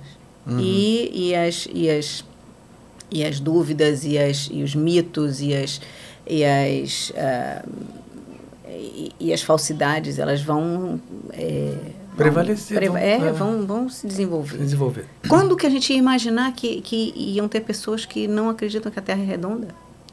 Não, isso é uma loucura. Gente, quando, sabe? Não, e eu, eu fico mais chocado ainda por esse negacionismo aí que ficou em, em, em moda. Eu vi médicos falando contra é. a vacina, falando contra a proteção. é um negócio que não, eu não consigo. Posso, eu posso falar isso é. muito abertamente. Porque eu sou, eu sou, eu não sou ligado a nenhum órgão de ciência, não, mas... eu não sou ligado a nenhum órgão governamental. Eu sou um, um artista que acredito, procuro acreditar o máximo possível na ciência, porque eu acho que sem a ciência a gente não existe. É, a gente não pode acreditar cegamente em nada. É. Nem na ciência. Porque o cientista mesmo o tempo todo está refazendo coisas novas. Mas a gente tem que entender que a gente chegou até aqui por esse acúmulo. Uhum. E esse acúmulo foi muito importante. Né? A vacina contra a varíola, se não tivesse desenvolvido a vacina contra a varíola, teríamos varíola até hoje. Pois é. A meningite está voltando, o sarampo está voltando, tem criança morrendo de sarampo. E, e, é, uma, é uma doença que você pode prevenir com uma vacina. Uhum. Né? Tuberculose. Tuberculose se você se, se, se, se, a gente não avançar nas campanhas e na, e na cobertura da BCG, que é o que nos protege de uma ampla epidemia de tuberculose, porque nós temos epidemia de tuberculose no Brasil. Né? Não tem na Alemanha, mas tem no Brasil. Uhum. Né? Mas são endêmicas em determinados locais. Né? Não tem uma disseminação, você não tem. Mas no, no Rio de Janeiro, por exemplo, tem. Você, você, se você não tiver com uma boa cobertura vacinal de BCG, e por isso foi feito recentemente uma, uma revacinação nos jovens. É, o, o, a incidência, os, o número de pessoas que vão pegar tuberculose ativa e tuberculose multiresistente vai ser muito grande. Uhum. Vai ser muito grande. Quem pega tuberculose hoje tem, é, é, é um risco muito maior do que quem pegava tuberculose antes. Por quê? Antes não tinha antibiótico, agora tem antibiótico. Só que as, as as, tem muitas bactérias de tuberculose hoje que são resistentes a esses antibióticos. Uhum. Três antibióticos elas são resistentes. Se desenvolveram por causa desenvolveram disso. Desenvolveram por, por seleção, porque, entendeu? Então, são questões que não é de acreditar ou não acreditar. É, são, são fatos, são evidências. Uhum. Agora, com a Covid, a gente tem evidência de que, de que aqueles que se vacinaram morreram muito, muito, muito, muito, muito, muito, muito menos. Sem dúvida. E aqueles que não se vacinaram morreram mais, mais, mais, mais. mais. Então, assim, compara. É, não, não, não dá para você dizer, é, é, justificar, é, argumentar no campo da lógica com isso. Você pode argumentar no campo da da lenda, no campo, entendeu? Da, da ficção. Mas no campo da lógica você não pode argumentar. Não, não, né? não tem como. Então é isso. Agora, é, é, como é que você. Por que, que as pessoas é, duvidam? Por que, que as pessoas têm, têm esse tipo de questionamento? É porque. São meio induzidas também, né? Por uma, porque você uma tem mentalidade um, um programa, você tem um projeto de fazer com que as pessoas não pensem pelas suas cabeças, uhum. sabe? É importante pensar, é importante questionar mas questionar e ver evidências. Claro. É. questionar e dizer não, não, não, eu prefiro não ver. Não, é. você tem que ver. É igual os sábios do Galileu, eles não queriam ver. É. Eles questionaram, não queriam ver, entendeu? É a mesma coisa, não querem ver. Vejam, as evidências estão aí. E a nossa função de cientista é mostrar essas evidências. É, às vezes parece que assim, é uma, ten, é uma tentativa de, de é, deixar coisa obscura sem ter como. É como você querer colocar um pano em cima de um. de um. de um, de um sei lá, de um, de um monumento fálico e o, você tá vendo que tá aquele pano ali, aquele negócio ali só tá coberto, porque é impossível você negar que aquilo é, ali existe. É. É, não, não dá é, para é entender. É e assim, o que, o que mais me deixa assim é, chocado é de ver isso vindo de pessoas que você até então você fala assim, não, não, essa pessoa tem um certo esclarecimento. E de repente você. É, eu, eu prefiro não comentar. É melhor. Caso. Eu prefiro não é, comentar. Não, é melhor. Porque não, eu não vou saber te explicar não, isso. Nem eu, nem Vou eu. ficar com a dúvida. É, é uma questão, eu, eu, acho que isso é uma questão de pesquisa depois. Pra, é, eu acho que sim. Para os antro, né, antropólogos, para os psicólogos, porque é uma questão de pesquisa. Entender o que se passa na cabeça das pessoas que, que preferem não se vacinar e se é. expor não, e a questão também questão de, de crença, que pergunta, é, teve um período que era assim, essa vacina é qual? Qual é essa vacina? Vem de onde? Essa é, isso não, é. lá atrás a mesmo tempo vacinado nunca, a vida é. toda e ninguém nunca nem sabia, ninguém sabia quem era o laboratório, quem é. produzia, quem nada. Agora virou uma moda e falou, essa vacina é de qual? Não, essa não, não, porque essa é russa, porque essa é alemã, porque essa é, americana. a grife da vacina. Não, aí virou assim, uma, uma, quantidade imensa de, de, de, cientistas e biólogos e médicos, né, que, que se transformou da população população de uma hora para outra. Não sei como é que conseguiram colocar tanto especialista assim, porque as pessoas falam com a certeza, né? Não, porque essa aqui foi produzida ali, não, a Janssen, não sei o quê. Não, porque. Como se tivesse esse conhecimento. É, mas você vê, é, quando eu dou aula de Covid, eu, eu, às vezes eu dou aula. É, e, e, Covid é uma questão que a gente tem que estar tá sempre sendo chamado né, a, a explicar, entender e tal. E uma das coisas que eu mais gosto é, é usar o Museu de Arte Covid que tem na internet. Não sei se você já viu. Não. É muito entendeu? Ah, Covid Art Museum. Esse é um, do, um dos. Mas as manifestações artísticas que surgiram sobre a doença, sobre o vírus, sobre o isolamento, sobre as máscaras, sobre a vacina, sobre tudo, são muito, muito é, volumosas. E é muito interessante, porque foi criado, nesse período, foi criado um museu virtual. A gente estava em, em, em, isolamento, né? Foi criado um museu virtual em que as pessoas depositavam. É muito interessante você ver. Nossa, eu, eu vou pode, ver pode, pode, amanhã. É, pode de, dizer para o seu público é, que está nos escutando que vai, ó, Covid Art Museum. Pode procurar lá na, no, no Google que você vai achar. E aí você se diverte. Tem, também tem música, mas é, é, tem muitas artes plásticas de, de todo tipo. Uhum. Eu não vi ainda teatro é, desenvolvido nesse campo, mas. Ah, já vai terá. Vai ter, é, mas terá. terá, terá. É porque como não, essa questão de, de poder Por tá enquanto ali... foi a sobrevivência do teatro é. através dos, dos, mecanismos remotos, né? E é. agora... Agora que está pouquinho, começando... É, e, a, e às vezes tá, tem o híbrido também, né? É. Tem, tem o teatro que você leva também para outros lugares que não tinham teatro o antes. Que é né? muito bacana também. Que é legal. Né? Foi uma, é. Então, um caminho que se abriu. Tem, tem, é, tem muitas, muitas novidades que surgiram a, a, partir do domínio da tecnologia de comunicação entre as pessoas, porque a gente precisou se comunicar, né? Uhum, minha uhum. filha se formou nos quadradinhos, minha amiga se casou nos quadradinhos, então da, da tela. Então, assim, são novidades, né? A gente foi à missa de sétimo dia, a gente foi a casamento, a gente foi a formatura, tudo no Zoom, tudo é. no, no Meet, tudo no... Quantas plataformas a gente aprendeu a, a fazer cursos e disciplinas e e o problema é a acessibilidade, né? Porque quem é. não tem o computador com a tela ou a tela grande tem só tem tinha, né? Quando você é, a gente teve situações de escolas que a mãe tinha cinco filhos e um único celular em casa, então não como tinha faz? como, como vai fazer o ensino remoto? Não tinha ensino que, que, hum. surgisse, né? É. Muita professora é, voltou a rodar a folhinha no mimeógrafo e a pendurar na, na, na, na, na cerca para a mãe pegar. Pegar a mãe pegar para levar para o filho. Entendeu? Foi, foi um período muito difícil de, de, de manter a conexão, difícil, né? De manter a conexão com, das, da, dos professores e das escolas com as crianças. Eu acho que. É. E aí também a gente tem estudos para fazer, também tem pesquisa para fazer sobre isso, sobre esse impacto, sobre o impacto desse processo na. Vai ser uma pesquisa incrível isso, porque isso porque teve uma grande modificação. É, tem, tem muita coisa para fazer de, de pesquisa e de, e de recuperação de, desse tempo. Uhum. Mas nenhum tempo é totalmente perdido. As pessoas. A, as, as crianças, os jovens, os adultos aprenderam outras coisas nesse Sem período. Dúvida. Aprenderam outras coisas. O currículo foi outro. Entendeu? Uhum, uhum. Aprenderam a sobreviver com pouco dinheiro, aprenderam a, a, a lidar com emoções que não conheciam.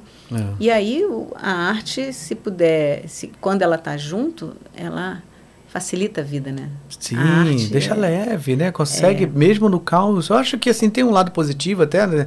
a, a, arte, e acho que a ciência também deve ter isso também, elas sempre evoluem, tem um salto de evolução sempre que voltam de uma grande, uma grande depressão, uma guerra, uma pandemia e tal. Acho que depois acho que fica muita coisa armazenada e quando você começa novamente o processo, você tem muito material para você trabalhar a partir dali. É uma ruptura para um novo recomeço, né? Então, acho que tem esse lado, acho que isso vai acontecer muito.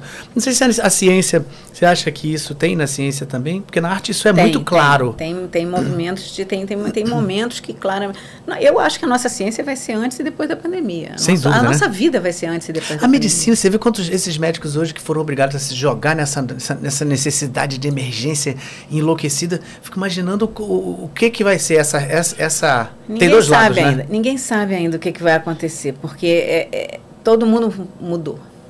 Todo mundo mudou. A pandemia afetou a todos, a todos. É, mesmo aqueles que ficaram em casa, aqueles que foram para o fronte, todos estão afetados, afetados assim psicicamente afetados, afetivamente, afet... todos. É, e, e novamente, é, sem arte a gente não consegue processar isso tudo. Então a gente precisa escrever, precisa, precisa contar, precisa é, gravar coisas, precisa se expressar sobre isso. E o que, que é uma necessidade é? de sobrevivência. Você vê nas as redes sociais como elas explodiram em criação de conteúdo é. do cara que está preso na casa dele. Ele começou a cantar e botar é e publicar. O cara é começou a ler poemas. É o cara começou a pintar e mostrar. O cara até que estava dando aula de em casa é. botou lá o celularzinho para quer dizer, olha quanta coisa. Não, olha, o, o, os historiadores tem alguns historiadores que dizem que o século XX começou depois da Primeira Grande Guerra, né?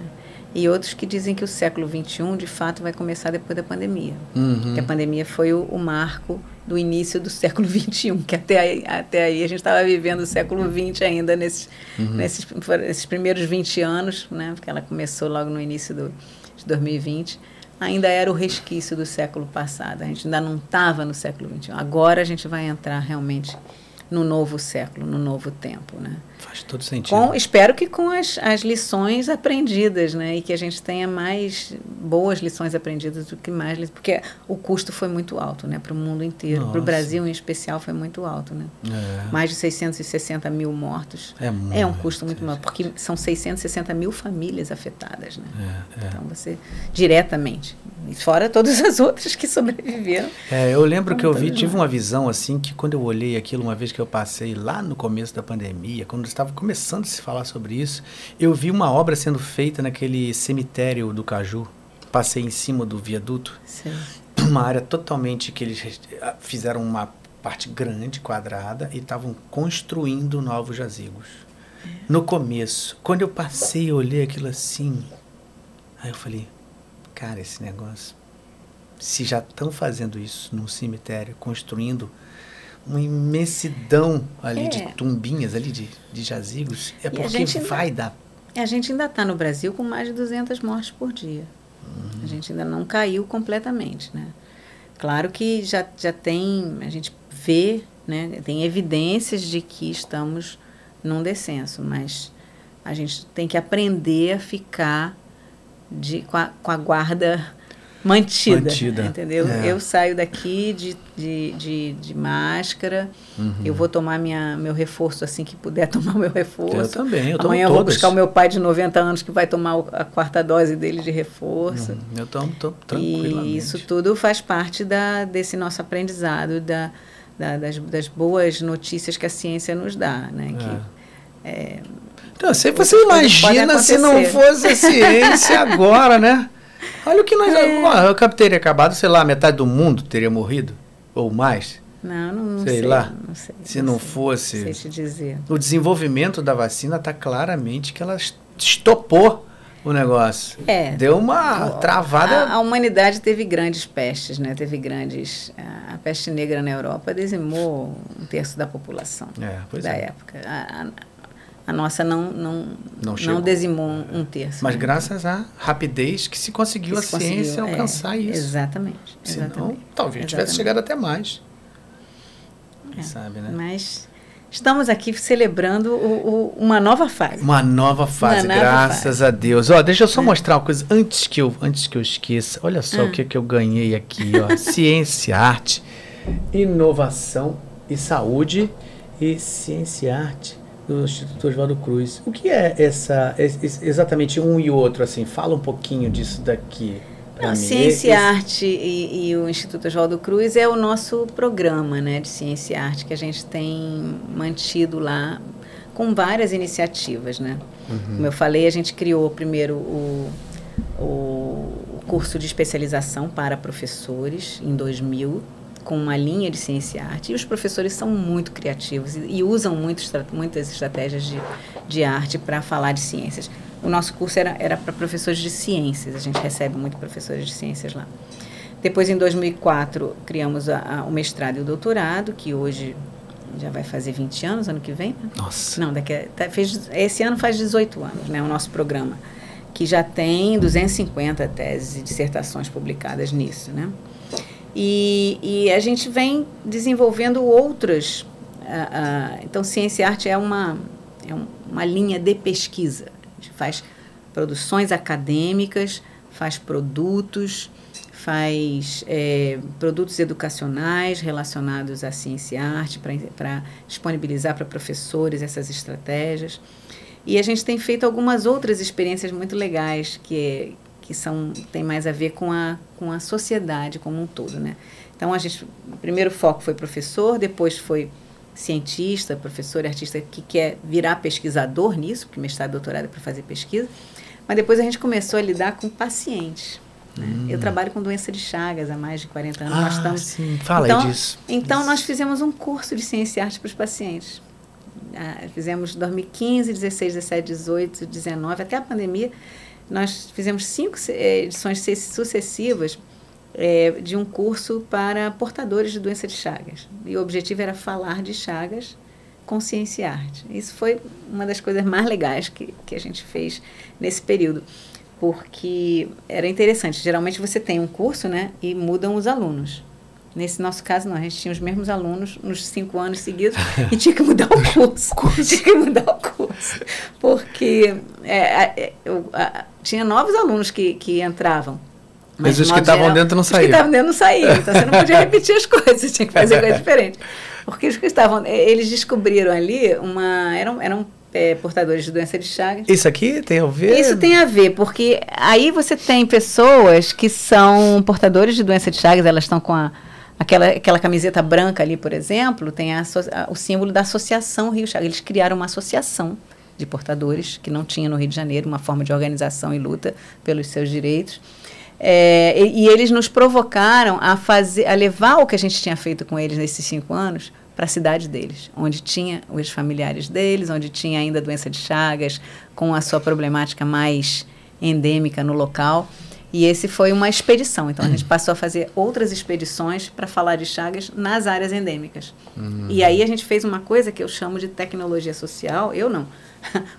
a ciência chama de tecnologia social, que é diferente da tecnologia biomédica. Você, tecnologia biomédica é quando você desenvolve um remédio, uma vacina, uma tecnologia biomédica. Ou até a, a, a forma de aplicar, a política de aplicar, isso tudo é tecnologia em saúde. Mas a tecnologia social você desenvolve junto com as pessoas elas se apropriam daquilo, elas modificam aquilo do jeito que, me, que é melhor para elas, e elas se apropriam e, e fazem aquilo a partir da, da, do fazer delas também, com vocês. Então, ela é uma tecnologia que você desenvolve junto para alguma coisa da melhoria dessa qualidade de vida. Esse aí é o Expresso Chagas 21, que era é para falar de Chagas no século 21. Chagas foi descoberto em 1909. Em 2009 fez 100 anos. Nós já estávamos no século 21 e uma série de perguntas continuavam é, em aberto. Além disso, outras questões tá, tinham que ser des, é, desmistificadas, porque é, no final do século XX houve muita, houve um, muito, muita uh, mistificação sobre uma ideia que não se mostrou correta. Que, assim, Chagas pode ser tratado.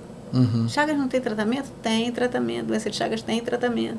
Pode ser tratado, deve ser tratado a grande maioria da, da, dos, dos, médicos da, da, minha geração não, não sabia disso. Não sabia disso? Não sabia disso. Médicos lá da área endêmica não sabiam disso. Caramba. Agora, o, o novo protocolo de tratamento saiu em 2018. Agora, 2018. Caramba. E, e, a, e, a, e a, a, a nova legislação para notificar os casos, para dizer quantos casos existem, contar e tal, saiu em 2020. Nossa. Agora, durante a pandemia. Então, assim, estamos muito atrasados nisso. E essa, essa, foi, essa é uma tecnologia social que fala de Chagas e de modo itinerante com, uh, uh, com atividades de arte e ciência, de ciência e arte, porque é a maneira que você pode melhor dialogar com a população. Então, nessa, nessa experiência aí, a gente tem um trem imaginário, que Chagas descobriu a doença de Chagas num trem, num vagão de trem, lá na cidade de La Sance, em, no interior de Minas. Em... Que tinha barbeiro no trem? Tinha... ele, ele foi, Oswaldo Cruz é, é, é, mandou Carlos Chagas para o interior de Minas para estudar malária. Malária. Porque estava tendo uma, um surto de malária nos é, trabalhadores que estavam botando a linha férrea uhum. da, da, que, que, ligava Minas a, a, vários locais do, do Brasil. E aí, é, ao chegar lá para fazer o controle da malária, ele se deparou com uma situação com situações clínicas que ele não conhecia, se, se, deparou com é, os, os, insetos que ele não conhecia, que, que ele viu pela primeira vez os, os, os, barbeiros. Darwin já tinha visto esses mesmos barbeiros. Né? São uns, uns insetos grandes que, que sugam sangue e que ele descobriu que dentro do inseto tinha um parasita. Uhum. Depois ele descobriu que dentro de uma pessoa tinha um parasita. Uhum. Aí ele mandou esse, tanto o sangue da pessoa quanto o inseto para o Instituto Oswaldo Cruz para infectar, para fazer experimentação em macacos e mostrou que aquele, que aquele parasita reproduzia uma doença no macaco. Né?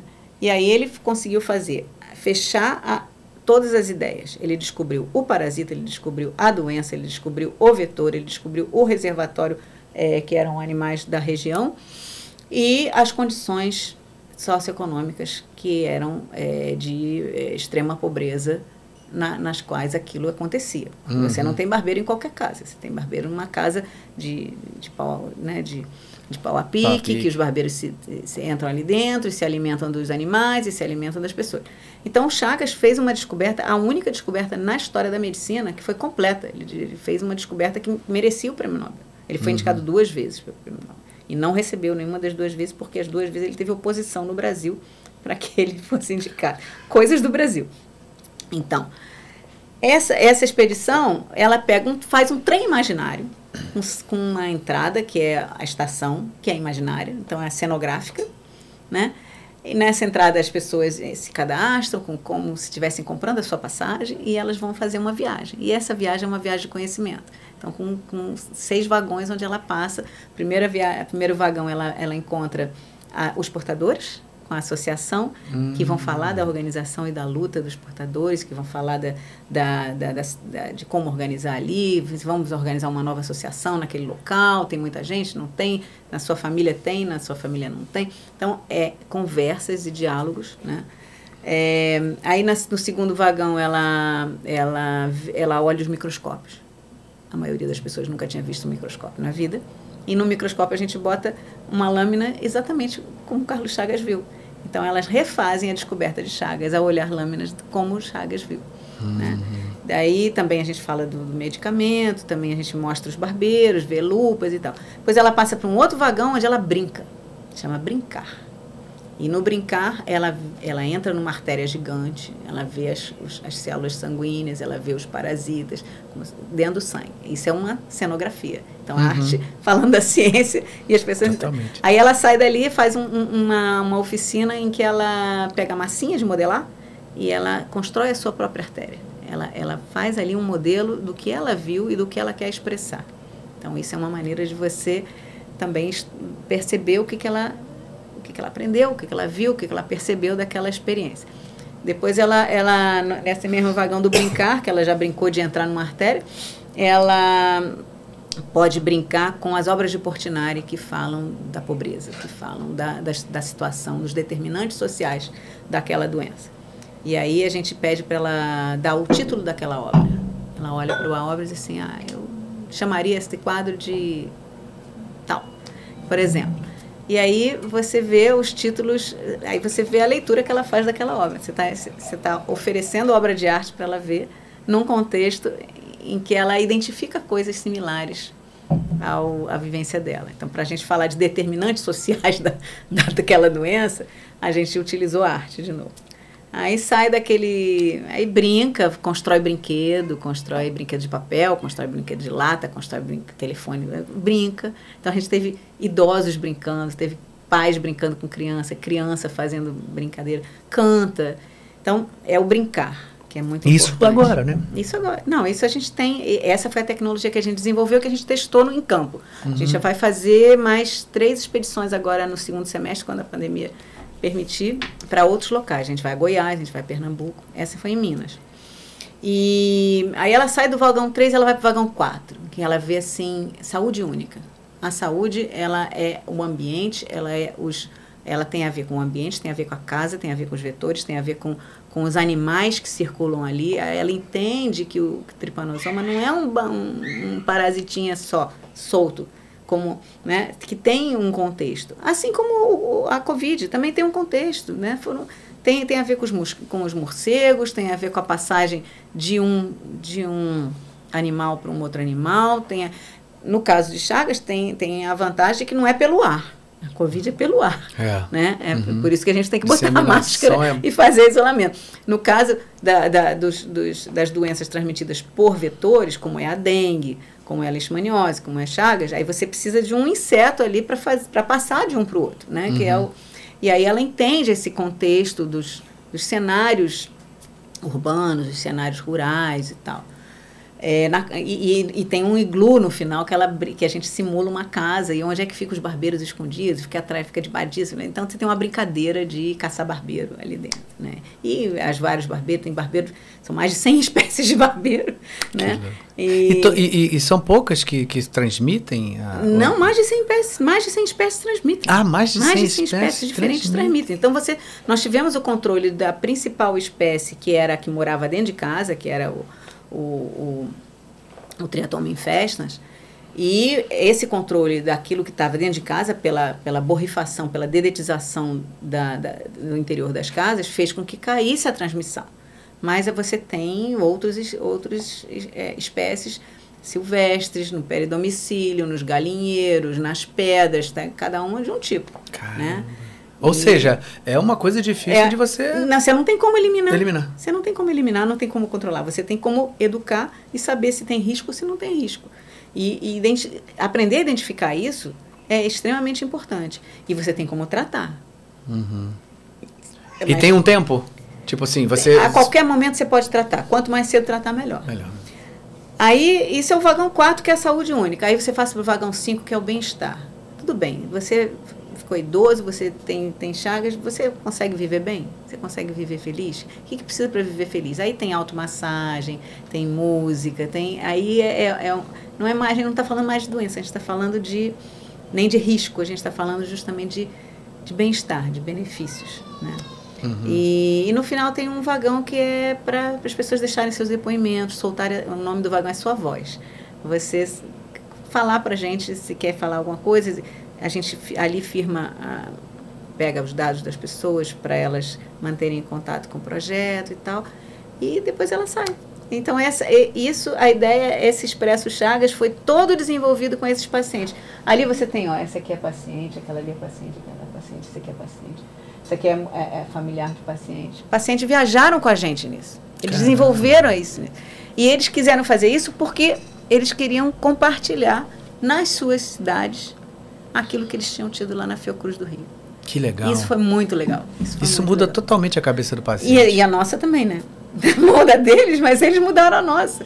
Esse, esse monte de, de, de aluno que você vê aí, que pela primeira vez viu a realidade e pôde ajudar a intervir, pelo menos parcialmente, nessa realidade. Né?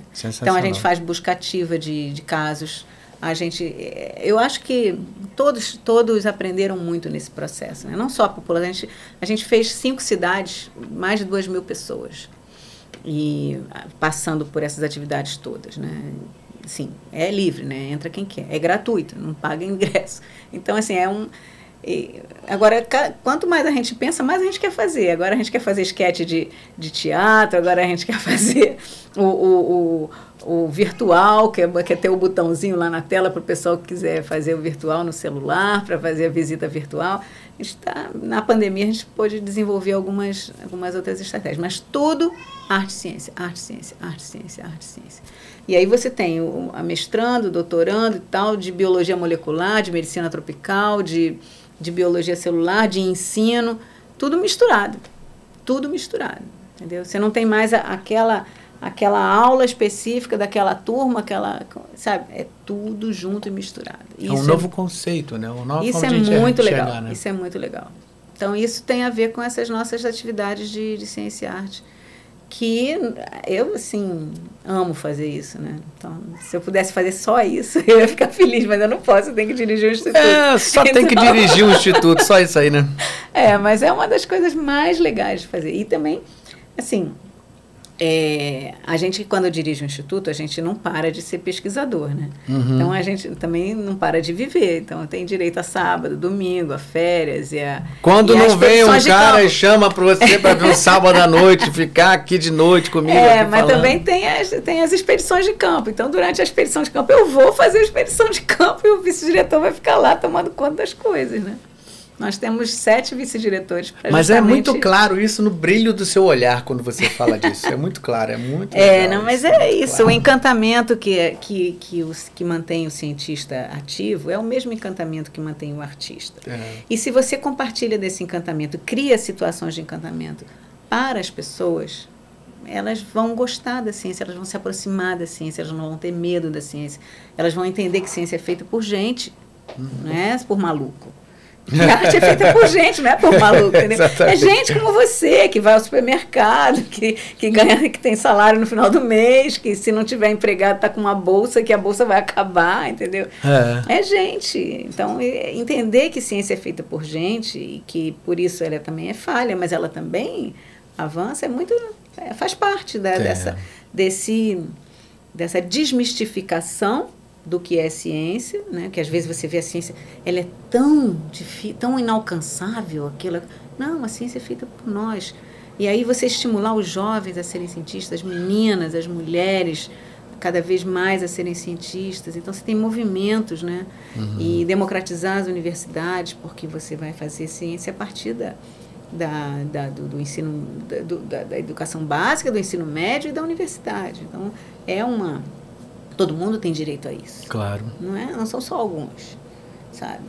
Você tem que defender que o Ministério da, da Educação prepare o Brasil para que todos tenham direito à educação plena. Né? plena, da, desde a da creche até a pós-graduação. É claro que nem todos vão fazer pós-graduação, você tem sempre uma, uma redução nisso, mas você não precisa elitizar isso, você pode democratizar. Eu gosto quando as nossas pós-graduações lá, elas hoje têm mais negros, elas têm índios, elas têm mulheres, elas têm é, pessoas com deficiência visual. É difícil você fazer isso. Você, você, tem que repensar o seu curso. Se você tem uma pessoa com deficiência visual, deficiência auditiva, Totalmente. entendeu? Você tem que fazer inclusão de várias naturezas, né? E novamente, tudo isso quando você pensa em estratégias de ciência e de arte juntas, tudo fica facilitado. Uhum. Se você só delimita uma, coisa, uma coisa ou outra. É, eu, eu tive aqui oportunidades aqui na, dentro da própria escola aqui de dublagem de ter é, um, um, certo alguns poucos alunos, mas que tinham um certo espectro autista de, de pequeno grau. E isso também é uma é super é um, foi um desafio assim para gente, porque você né, trabalhar uma coisa que está diretamente ligada a uma leitura de um texto, uma concentração, olhar é. várias coisas ao mesmo tempo, né, ver uma tela, ver um texto. Ver... E é um desafio muito legal e, e fazer com que isso seja de forma inclusiva mesmo, né? O que é o mais difícil, né? Porque você pegar também uma turma e juntar só uma turma só de autistas ou, ou só de também acaba sendo é, é um caminho difícil de você fazer com que todo mundo se sinta bem ao mesmo tempo, né? Que essa é a grande dificuldade às, às vezes, né? É o que está ali, que não está dentro daquele, né, daquela condição, entender, mas entender numa boa mesmo, né? Não é simplesmente você falar assim, ó, oh, ele, ele tem dificuldade, vamos ter paciência. não é, não é, é o difícil é, é chegar a essas cabeças de uma forma que realmente se entenda que aquilo faz parte do nosso, da nossa vida, do nosso dia a dia. E, e, você sabe que uma das coisas que a gente descobriu nesse processo é que a, existem muitas crianças e muitos jovens com altas habilidades. Aquilo que se chamava dos, dos é, é, superdotados, antigamente chamava de superdotado, uhum. na realidade não é uma questão de superdotação. São, são pessoas que têm altas habilidades e que, de modo geral, são perdidas na escola porque a escola não, não identifica e, e, não desenvolve. E, e não, não desenvolve até atrapalha. E até atrapalha. Então, é, uma, das, uma das linhas da, da nossa pós-graduação de ensino é justamente é, poder trabalhar, desenvolver estratégias de identificação e de estímulo de crianças e jovens com altas habilidades que têm muito, muito, muito, especialmente em áreas de muita vulnerabilidade. É impressionante a quantidade de criança inteligentíssima que tem em, né, em favelas, em, em, em comunidades e, e, que fica perdida que e que você precisa desenvolver, que você tem que, tem que oferecer oportunidade para desenvolver. Então, cabe a vários, quem? Cabe a quem? Existem vários... É, é, cabe, não, cabe, a, cabe ao, ao, ao, ao cabe à escola identificar. Uhum. Né? Cabe, e cabe ao setor público ter políticas para isso. Para isso. Né? E, e, existem muitas experiências interessantes que estão sendo estudadas, pesquisadas na, na, na nossa pós-graduação nesse, nesse campo de altas habilidades, de, de deficiências variadas, então deficiência visual, deficiência auditiva, é, deficiência cognitiva e é, é espectro autista, tudo isso são diferentes eh, situações que implicam em diferentes situações de ensino e de aprendizagem. E aí você tem que, o professor tem que saber, a mãe tem que saber, a escola tem que saber, e, e isso não, não, não pode ser uma não pode ser uma surpresa. Isso tem que já tem, já existem evidências, já existem conhecimentos suficientes para se preparar um processo educativo diferenciado para todas essas pessoas dentro de um coletivo. Não é separá-las, segregá-las da, da, do, do, do, contexto escolar, mas é, é trabalhá-las dentro do coletivo. Porque às vezes você criando, por exemplo, tem uma experiência muito de grande sucesso de clubes de ciência que é, são muito atrativos para esse tipo de, de público e que ao mesmo tempo atraindo outros que não têm as mesmas altas habilidades, um influencia o outro muito fortemente. Então os dois crescem juntos entendeu?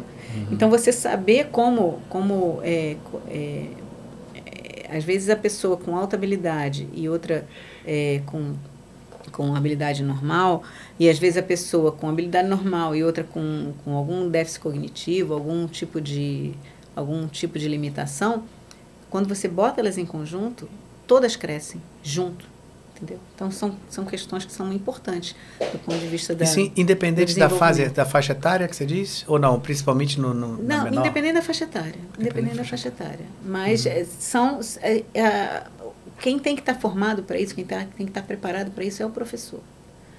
E a escola, claro, né?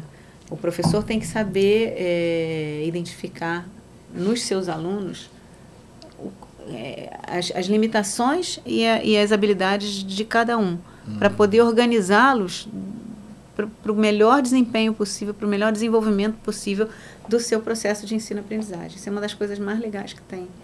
É, porque você pode intervir. Você pode intervir. Não é uma vacina, mas, mas é uma intervenção pedagógica, é uma intervenção educativa. Entendeu? E se você não está preparado para isso, você não faz. Passa, você não faz. Uhum. Né? É. Mas existem pessoas brilhantes que você que, claramente superam situações na vida que existem critérios para isso, né? Vou sugerir uma pessoa para você chamar para o teu podcast. Ah, Cristina Delu. É uma das nossas, ela é professora da UF aposentada uhum. e é uma das pessoas que mais trabalha nesse campo. Vale a pena, eu, é, não, tá bom. Tá, tá bom. Vale a pena você você chamá-la um dia se você puder. Legal. Ela vai contar milhões de histórias que você vai dizer, uau, como é que pode? Que legal, que legal. Vou anotar. Ah, tá anotado. Aliás, não tá anotado, tá gravado. É aí, Cristina, já fiz propaganda. Você vai vir agora. eu quero é mais. Quanto mais pessoas eu puder ter aqui engrandecendo a conversa, eu tô aqui só ouvindo, me deliciando com tudo que você tá falando aqui. O podcast é, é para isso. Não sei, não sei. Só, eu aproveito mais do que qualquer uma aqui. Ouvir você falando sobre isso tudo é muito engrandecedor. Novamente te agradeço. Então, Ares, tem Vê aí umas coisinhas aí que a gente pode colocar aqui, que a gente tem pode... mais coisas aí? Tem, tem. Vocês prepararam aqui alguns... Não, tem uma coisinha aí. Aquele, outra. aquele, aquela foto do castelo tá linda, aquela que vocês mostraram. Lindo, né? Lindo demais. Toda vez que eu passo ali na frente. É. Depois teve essa... Ah, não, isso aí é o que eu falei de antigo, né? Que é, isso aí foi lá no início, são... né? Ali o aquário lá atrás, é a cavalariça. Esse aquário foi demolido. Foi demolido, eu vi pode, essa né? história, né? disse que foi demolido e a Avenida Brasil passou em cima. Não, não, ela não passou em cima. Não, não, não digo da ligação que tinha da água.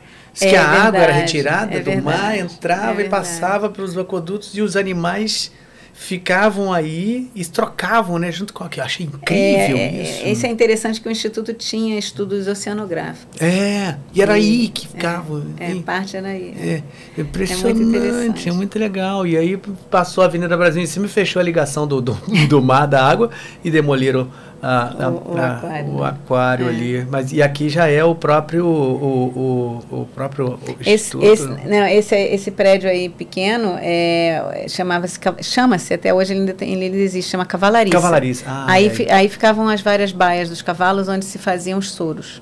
Ah, soro de cavalo.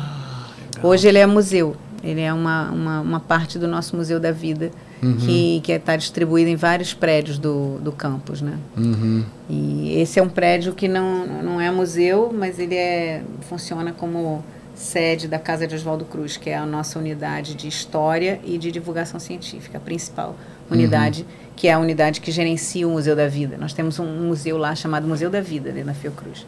Nossa, eu preciso, eu não, não, acredito que eu não fui ainda tendo um irmão que trabalha há tanto tempo aí. É, é, o seu irmão é o especialista nas 100 espécies dos barbeiros. Dos barbeiros, é, é, é verdade. Foi ele que, que nos apresentou, né? É, então, é. Agradeço, legal. Kleber. Nossa, eu que agradeço, agradeço trazer você aqui. Tem uma, vai passar um pouquinho mais a gente pra gente ver o que, que a gente tem mais aí. Tem umas coisinhas aí mais interessantes.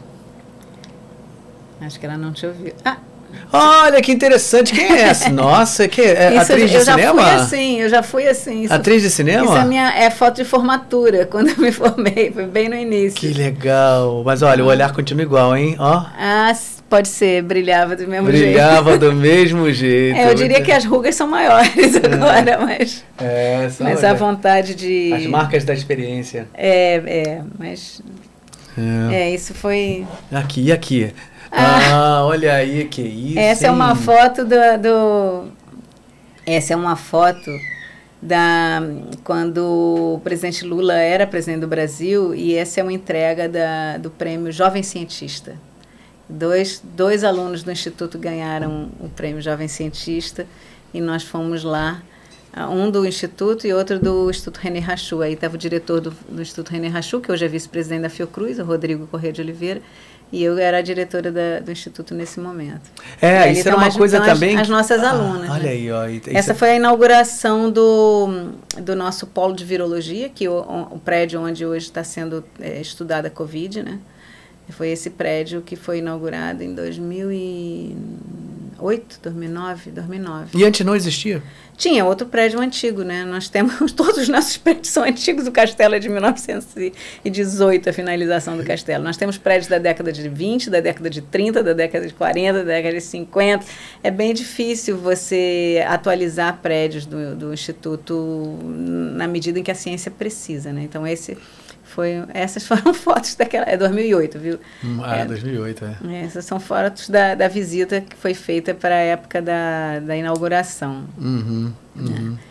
E se não tivesse esse, esse prédio sido inaugurado naquela época, a gente não teria as condições de investigação em, em vírus que nós temos hoje, hoje. no Instituto. São 10 laboratórios que trabalham com vírus diferentes.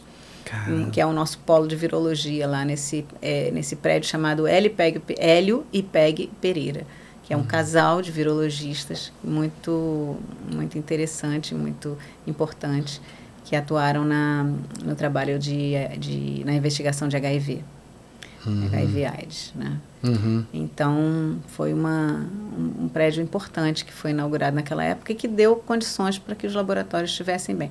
Graças Apesar de que a gente tem problemas infraestruturais muito graves no instituto, que eu prefiro não comentar muito aqui, é. porque é uma luta diária, né? Diária de manter as condições. Isso, isso as universidades ainda sofrem mais ainda do que a Fiocruz mas a Fiocruz sofre, as universidades sofrem, porque manter os laboratórios em condições adequadas é uma luta constante, especialmente com, com a, os cortes de orçamento que são feitos. Isso aí é uma loucura, isso aí é uma loucura. Ciência, nesse caso, isso, ciência e cultura funciona igual, né? Não, você vê que o, o nosso o, o Museu Nacional que foi perdido, Uhum. Foi por falta de manutenção, né? Pois é, e já estava tudo previsto, né? Já tá, só faltava é, refazer, então, né? Tinha, pois é, então assim, tem que fazer, tem que fazer. Tem que fazer. Tem que fazer, tem que manter, tem que renovar. Mesmo o nosso prédio mais novo, ele precisa constantemente de intervenções é. e, portanto, precisa constantemente de financiamento.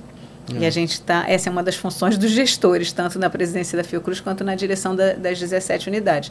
Conseguir equilibrar, sabe, a gente se sente um pouco aquele equilibrista de, de pratos, né? Que você Sim. tem que ficar com todos malabarista, os pratos. Né? Aquele é malabarista? É, os malabares, malabar, é, é, aqueles, malabares você joga, né? Aquele, é, aquele do, dos é pratos. É equilibrista, é um equilibrista. Eu não sei se ele é equilibrista ou malabarista, mas é, é, a gente se sente assim, tendo que rodar dez pratos ao mesmo tempo, enquanto um está caindo, você tem que ir lá mexer no outro. É, é, essa ação daquele artista, é a ação dos gestores de ciência e tecnologia no Brasil hoje em dia. Acho que que loucura. Hein? Essa é uma foto da, do tempo da, da, do Ciência na Praça, né? Nessa época ainda era bem magrinha, que era, eu estava uhum. no mestrado ainda.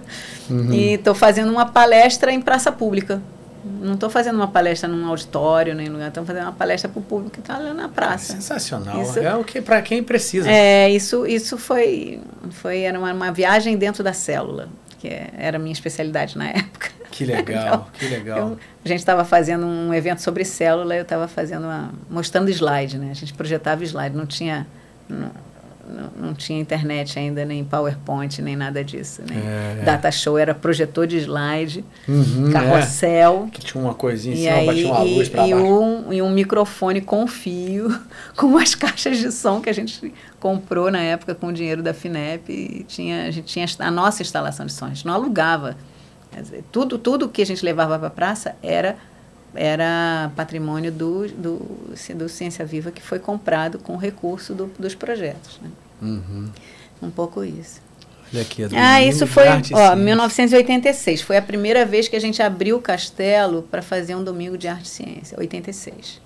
Ainda antes da, da existência do, do Museu da Vida, né? Você vê que tem a participação ali do Museu de Arte Moderna, uhum. da Casa de Oswaldo Cruz, que é que estava construindo o Museu da Vida, que é a nossa responsável por toda a parte de divulgação científica geral da Fiocruz hoje, e o Espaço Ciência Viva, que era onde eu trabalhava 20 horas da minha, da, do meu tempo de pesquisadora, né?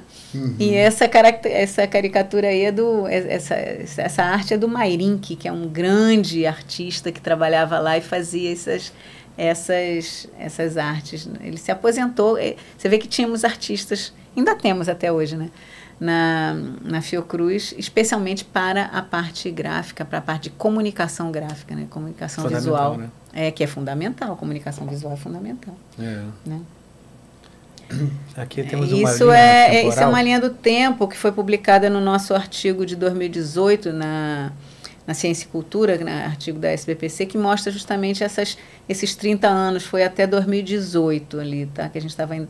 Mas de 2018 para cá, estamos em 22, tem quatro anos de atividades, agora dois na pandemia, não- e dois que não estão aí na, nessa linha do tempo. Né? Mas é um pouco isso que eu contei para você aqui de, de do que, que a gente fazia. Aquele primeiro lá é uma cena do. Primeiro à esquerda é uma cena do Tá na Rua fazendo fazendo ciência na, fazendo teatro na praça. Uhum, Aquele projeto é, Amiradade. é, lá. do projeto, é, é o grupo do Amiradade em cena, em plena Praça Sans Penha, se não me engano. Ah, até sim, É. eu acho que sim. Estou É. reconhecendo ali um pouco ali pelo É. fundo ali, é sim. Depois tem esse cartaz que, eu, que, que, que foi que estava disponível antes, né? Uhum. E teve um período de, de atividades de ensino, é, antes da gente ter o nosso programa de ensino, você vê, 1994 foi antes, o programa de ensino começou em 2004, né? E 2000 foi o primeiro curso de Ciência e Arte que a gente fez, tá ali, foi no centenário do, da- do Instituto Oswaldo Cruz, centenário da Fiocruz, a Fiocruz foi criada em 1900, então em 2000 a gente fez, no- na comemoração do centenário, fez o primeiro curso de Ciência e Arte veio esse nosso, esse nosso colega que é o Daniel Rasfarg, que hoje está organizando o, os, as atividades do bicentenário de Pasteur, lá, na, lá na França. Ele foi o primeiro, ele é, ele é ator. Ele é ator. Ele criou uma, uma companhia de teatro lá que chama Os Malabaristas da Ciência, o de la Science.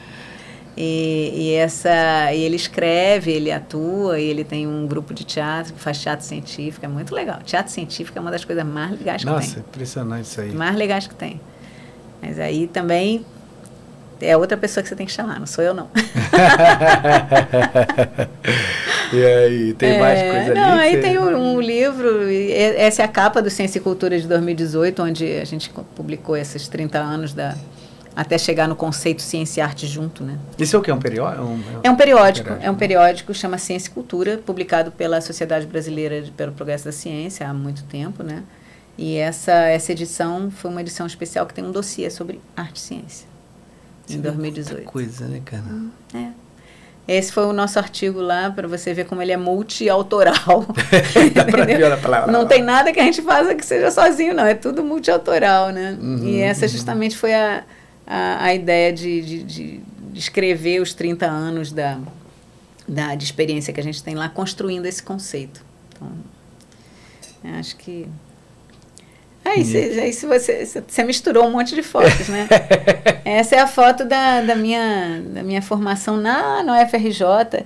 E eu não falei que eu tive um, um, um- orientador que era cavaquinista? É aquele senhor ali que está à esquerda, Dr. Raul Machado. Olha que Dr. legal. Raul Machado foi meu primeiro orientador. Ele era engenheiro agrônomo e adorava botânica. E minha primeira eh, atividade em ciência foi com planta. Ele queria estudar o, sistema nervoso das plantas. Por que que é, sabe a dormideira? Uhum. você ah, se você quer que ela é. fecha. É. Ele estava estudando isso. Eu fui aprender a fazer microscopia eletrônica para estudar aquelas células lá da dormideira. Que legal. E aí? Fe- Não deu muito certo o projeto porque a gente não conseguia, eu não conseguiu criar elas em, em laboratório. Eu, eu, eu dependia de, de tirar elas da, da, do, do- da grama do, do, do estacionamento. E aí não conseguia reproduzir muito bem as, os experimentos, porque cada hora eu pegava, colhia a planta de um jeito diferente, então não funcionou. Mas me ensinou muito a como não fazer. Entendeu? E me ensinou a, a aprender como fazer microscopia eletrônica, né? Como fixar as células, como cortar. Sensacional. Essa é uma foto da mais recente, se não me engano, ela é de 2018 ou 19, com a gente tem aí a, a nossa querida Anita Freire, com um, um artista, do lado dela tem um artista maravilhoso chamado Riane, que faz ah, que fez esse, esse trabalho do Paulo Freire ali embaixo, Uhum. é, é um trabalho coletivo. Ah, é? É um trabalho coletivo, em que cada um escreve alguma coisa, fala alguma coisa e, e, e, e, e no final você monta. Ah, ele chama de. Deixa eu ver como é que é o nome, não é caricatura, é, depois eu vou, eu vou lembrar. Mas é, o Riane é, é, um. Lembra um pouco pictografia, assim, uma coisa assim. É, isso, isso é um processo, né? Ele fez, por exemplo, ele fez um muro inteiro numa escola. Todo mundo participando. E aí, é, é, algumas partes ele, ele, ele esconde, né? ele faz antes, e a, algumas outras partes ele deixa em, em aberto. E aí você vai montando, montando a parte aberta, você. você é, vai pintando, ou vai desenhando, ou vai escrevendo, aí eram, eram, eram frases, eram nomes, era, tanto que foram escrevendo todo o contorno. A parte interna, ah, algumas partes internas ele já tinha feito, mas, por exemplo, sei lá, isso foi ao longo da, do, do, do da sessão, né? Era, era, uma, era uma sessão com uma palestra da Anitta Freire para gente sobre, sobre Paulo Freire, né? Caramba, que Era, coisa que a gente linda, tem um- e essa esse é o grupo também. Eu trabalho muito com coletivo, você está vendo, né? É sempre sim, galera sim, de gente, um monte de gente. Então aí tem docentes, tem tem alunos, tem professores e tem cientistas, artistas. É, essa é uma é uma foto que eu gosto muito, né? Muito legal. Temos mais coisas por aí, ó. Essa é uma foto do meu laboratório, o pessoal do meu laboratório há uns É. três anos, antes da pandemia. antes da pandemia. Antes da pandemia. É, antes da pandemia. Em- em- A gente ainda estava aglomerado nessa, nesse período. Foi, um- É, foi uma festa de, de, de Natal, tem um bolo de Natal aí na frente. Caramba. Então, assim, laboratório também é, é um lugar de, de equipe, né? Um lugar de grupo grande. É, totalmente, né? E esse é um laboratório bem misturado, porque a gente tem muitos biólogos, médicos, químicos, farmacêuticos, eh, cenógrafos, artistas plásticos. A gente tem uma equipe totalmente interdisciplinar, porque tem vários grupos de pesquisa no mesmo laboratório, cuja, cuja relação é inovação. Então, é um laboratório de inovações em terapias, ensino e bioprodutos. Por isso que tem essa mistureba toda, né? Quando você tem um laboratório muito específico, específico química de produtos naturais, aí só tem um monte de químico ou de extrator de produtos naturais, mas o nosso é bem genérico. Aquela, aquela colega, por exemplo, ela, ela é bióloga e doutora em letras. Ela é especialista Caramba. em ficção científica, em, em- em livros de ficção científica e, e- e em livros de mulheres. É uma pessoa maravilhosa. Acabou de se aposentar, perdemos ela agora. Nossa, que coisa louca isso, né? Como é essa ligação, a ligação é. dentro de um laboratório é muito curioso isso. É, né? porque justamente pelo, por- pelo fato da gente ter várias pós-graduações que atuam em diferentes campos, permite que a gente possa desenvolver vários, vários, várias pesquisas. Né? Eu, Muito eu legal. oriento alunos de mestrado e doutorado em biologia celular e molecular e em ensino, em biociências e saúde, em ciência e arte, no caso. Caramba. Então, isso é, é uma oportunidade única, né? Você poder lidar com os dois campos sem transitando de um para o outro, sem você escolher só um ou Uhum. escolher só outro. Paga-se um preço, né? É isso que eu estava pensando. Paga-se um preço Para de- poder também fazer com É, que isso... paga-se um preço de não conseguir aprofundar, Aprofundar. totalmente um determinado campo. Você Uhum. fica, ah, mas, mas ganha-se muito com a interface, Uhum. ganha-se muito com a, a, a transdisciplinaridade. né? Uhum, Isso- Muito legal. Eu foi uma escolha, foi uma escolha. Eu podia ter feito uma escolha diferente, Uhum. mas foi uma escolha de vida. Ah, esses são nossos pacientes no final da, da- do curso, na formatura deles. A maioria deles nunca tinha tido um, um certificado, um diploma, nada. Isso é um certificado de um curso de, de 15 horas. Sim. E eles estavam todos felizes por causa do curso. Primeiro deles. É, é, é, é. Muitos. Né? Nossa, demais isso. Isso é muito demais. legal. Isso é um curso dos pacientes no final do ano. Muito legal. Aliás, fazia, falando em falar diferente, eu não posso, posso deixar de falar sobre isso, né? Porque, pô, você foi a primeira mulher diretora do Instituto Oswaldo Cruz. Você, você, sente isso ou pra você tanto Não, faz, eu tanto fez? orgulho, só isso. Eu Porque eu acho feliz. isso incrível, isso. Eu fico feliz. Na história, são mais de 100 anos de, de Oswaldo É, Cruz. foram 105, né? Porque eu entrei para a direção em 2005, o Instituto tinha 105 anos. Ah, agora a gente tem que que outras mulheres têm que seguir essa Sim, sem essa, dúvida. É, É né, o seu terceiro caminho. mandato na. É, agora é meu diretor. terceiro mandato. Eu fiz 2005, 2009, 2009, 2013. Depois eu fiquei oito anos fora. E agora peguei 2021 a 2025. Isso existe alguma resistência? Você, sente? Existiu, eu- nunca existiu não, ou assim, não?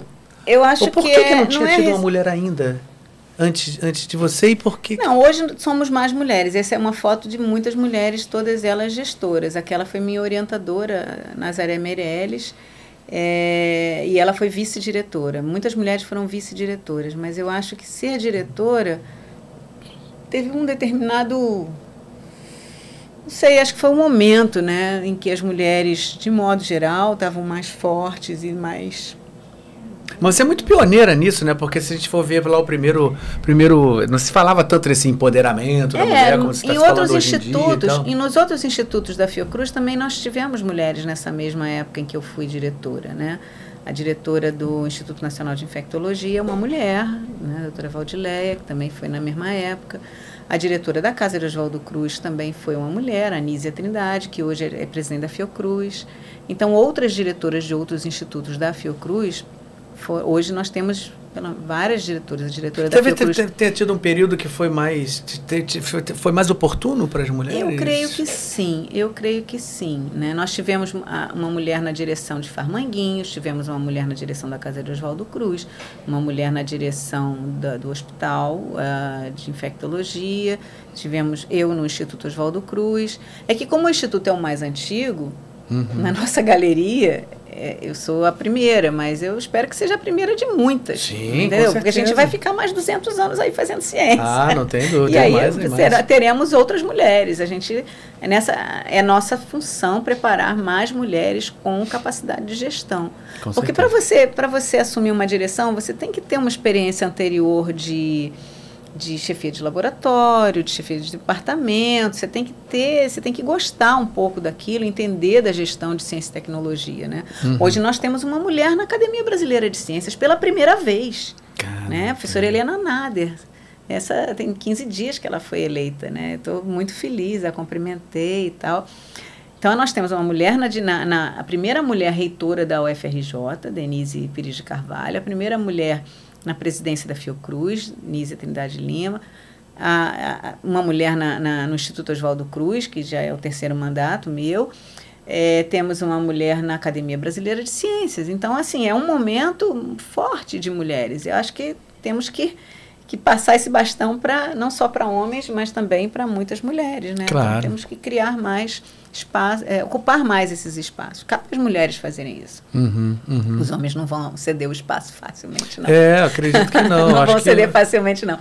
Mas, É, eu acho que a gente está vivendo um momento que eu acredito que tu, tem pessoas e pessoas, mas eu acho que está começando a, a, a, ter. um- Eu, eu, eu enxergo isso, que as pessoas estão começando, pelo menos, a conseguir falar um pouco mais sobre é, É. isso, entendeu? O que, o que não, não, não significa não que é- seja uma solução. Também não é tão fácil ser mulher cientista, ser mãe, ser tudo isso, entendeu? Porque Uhum. antigamente, por exemplo, eh, quando eu fiz meu mestrado, eu não tinha licença maternidade para você ter três meses de, de adicional de bolsa caso você tivesse grávida. Agora já tem. Uhum. Luta das mulheres. Claro, né? claro, muito legal. Então isso tudo é muito importante.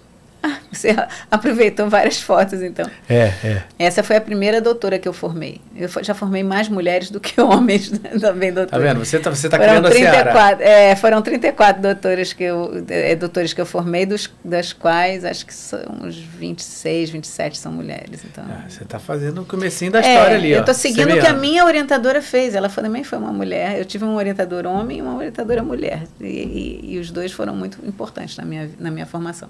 Muito bem. E os dois parabéns. formam muito, muitas mulheres, né? Muito E esse é o nosso. Ele estava na, na banca da tese da Cláudia.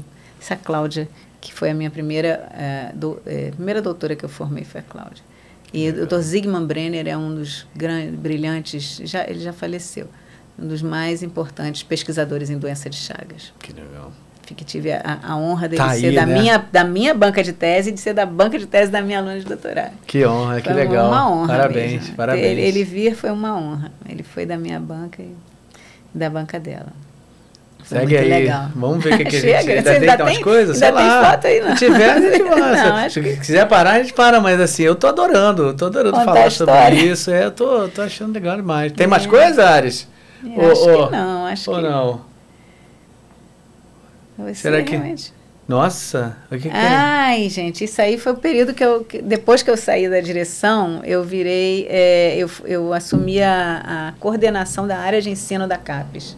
Ah, que legal. Então, isso, é, isso é bom de falar esses, disso aí. Esses são, são. Essa é a reunião de, de, de, de coordenadores de programas da área de ensino do Brasil inteiro. Porque na CAPES a gente coordenava a área todo o Brasil. Então, do, do, né, do Oiapoque ao Chuí, temos eram 150 e poucos programas, hoje são 180 e poucos programas de ensino.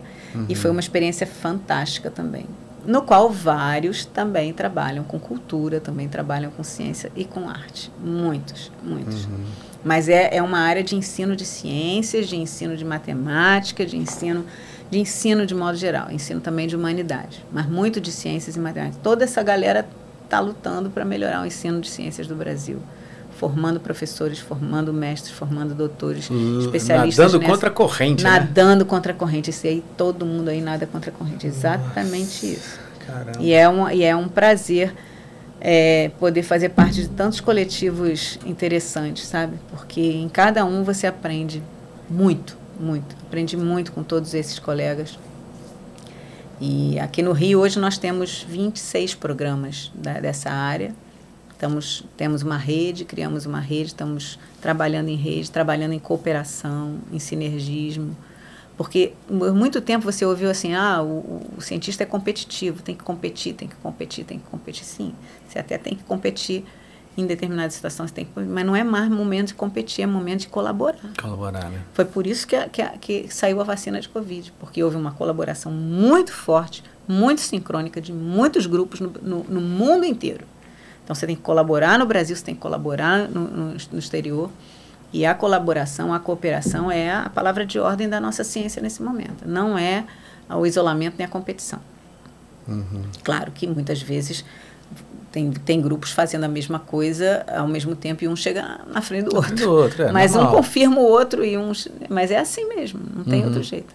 E claro que quanto melhores as condições de, de financiamento, melhores para a gente poder desenvolver. É, com certeza, fundamental, fundamental. Né? É. Né? Aliás, é, isso, é o, é o primordial, né? Na verdade, a mesma coisa. É, é o que a gente estava conversando no dia disso sobre essa questão do, do que, que teve agora uma, uma lei vetada pelo agora de, de, de, de, da arte, né? A, a, a, lei do Paulo Gustavo, que isso Nossa. aí está nessa essa discussão. É, quer dizer, outro dia eles estavam falando sobre Lei Rouanet aqui também, da importância. Quer dizer, é, é uma loucura porque é uma falácia que parece que é uma coisa assim.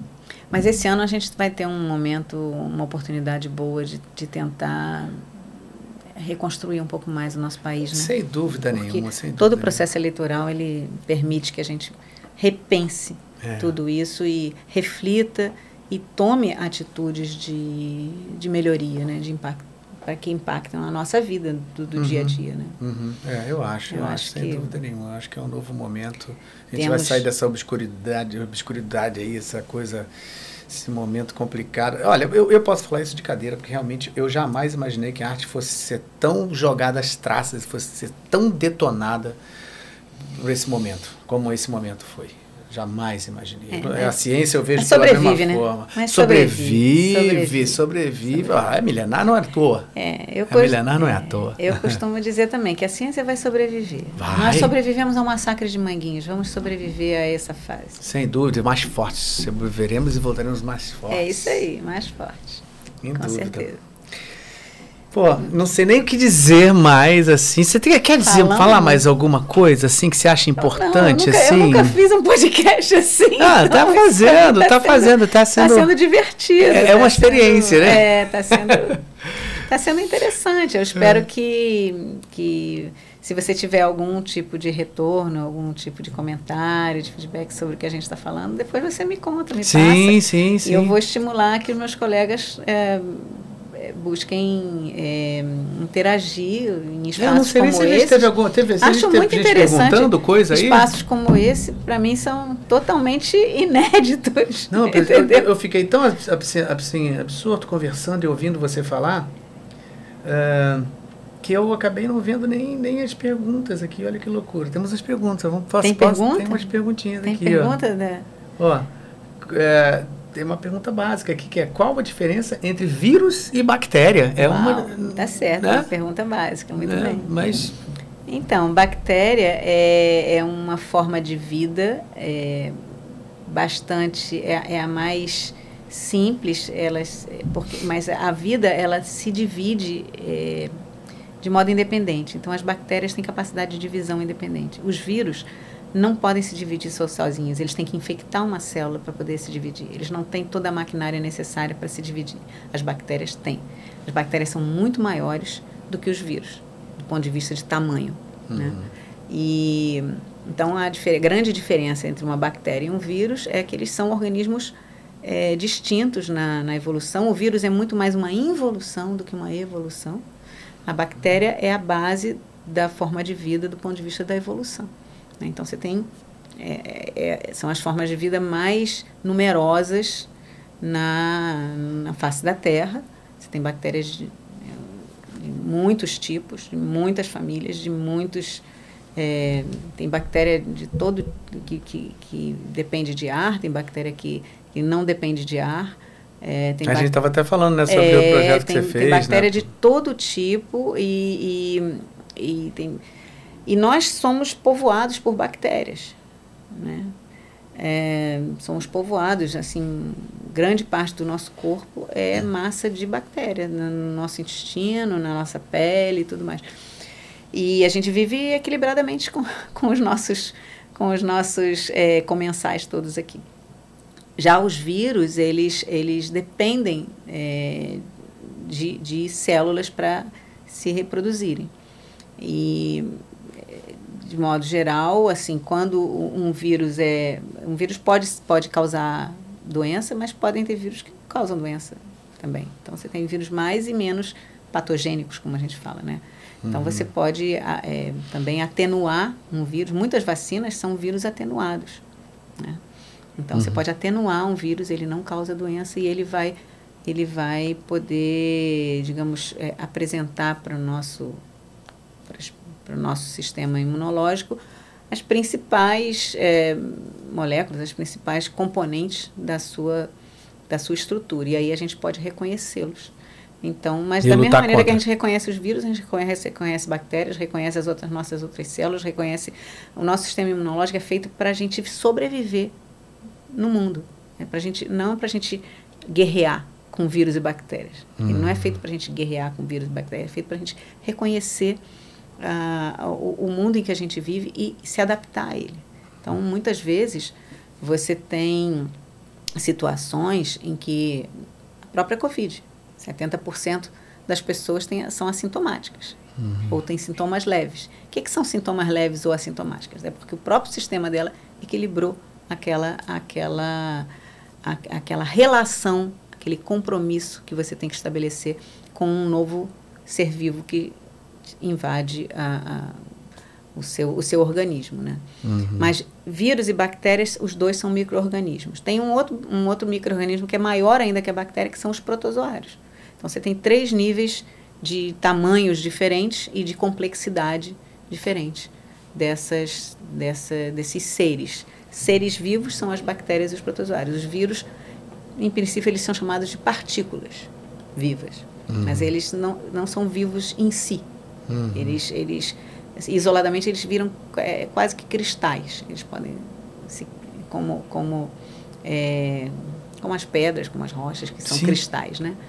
Os vírus eles não vivem sozinhos, eles precisam de células para viver. E a gente precisa de células para poder fazer com que os vírus, para crescer vírus e para desenvolver os, os antígenos dos vírus, para poder a gente precisa ter células para infectar e para poder desenvolver os vírus. É impressionante isso. Impressionante, né? É impressionante isso. Você não consegue cultivar, você não consegue botar num tubo de ensaio o vírus sozinho, ele não se desenvolve. Ele precisa de célula para se desenvolver. Uhum, aquele entendeu? ambiente necessário é, para a sobrevivência ambiente, dele. Por isso que é tão difícil você desenvolver o IFA.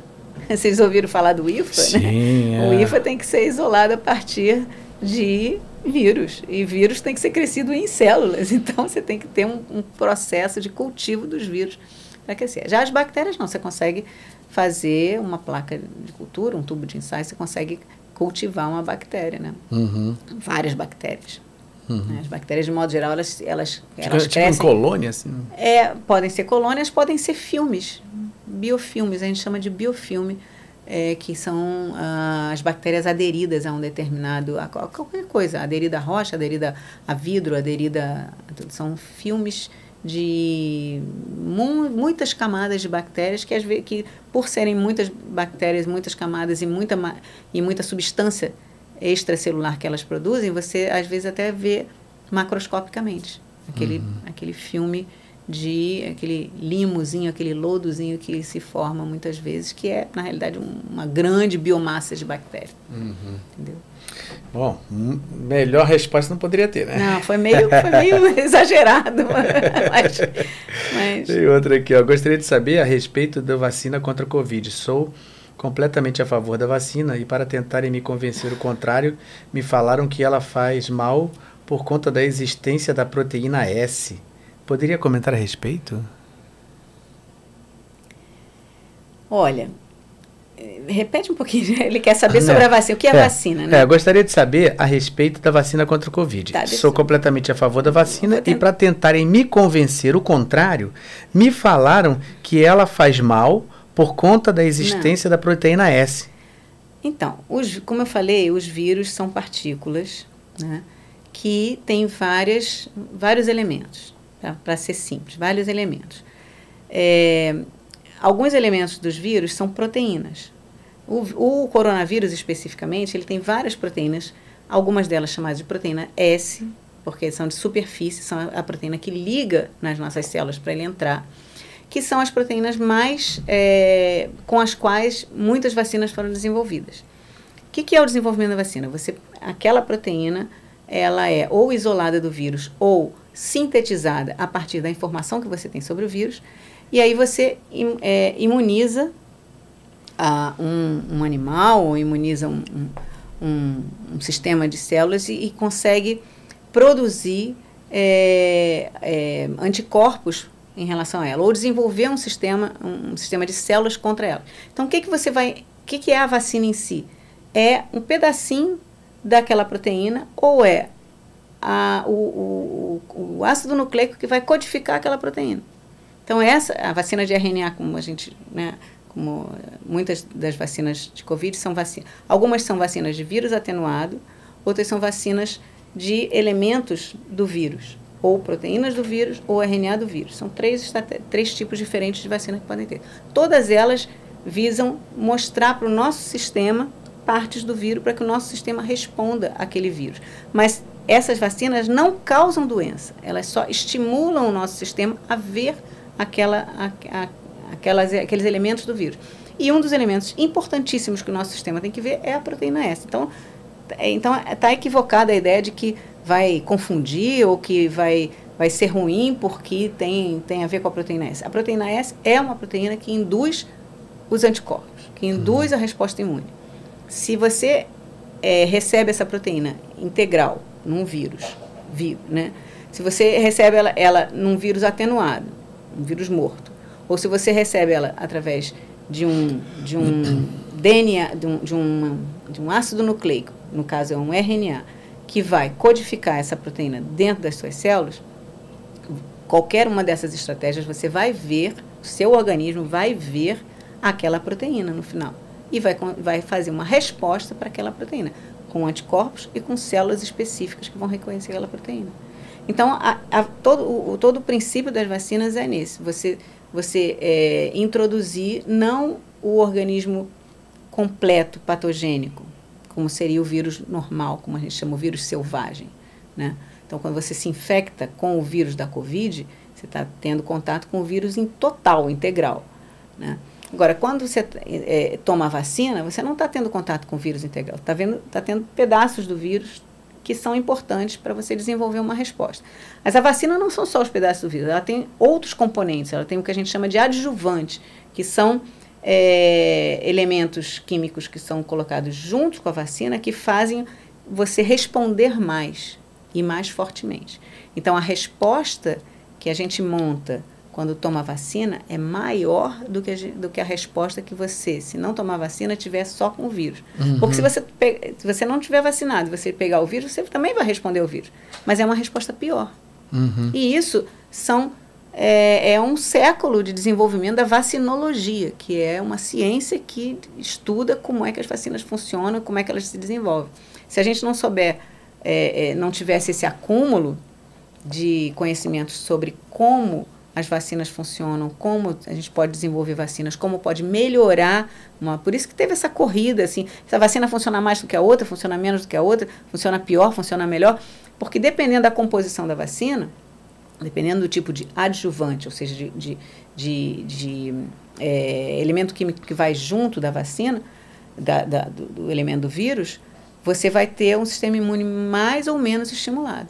Então, uhum. a vacina funciona melhor do que o vírus puro. Tá? Uhum. Agora, o vírus puro não só funciona pior, como ele pode causar doença. É, e a vacina funciona melhor e não causa doença. Entendeu? É, e não então, causa morte. Não causa doença nem causa morte. Você não morre de vacina. Você morre de doença. Você morre de vírus. Exatamente. Entendeu? Então, assim, é, não tem como você não optar pela vacina. Tem que optar pela vacina.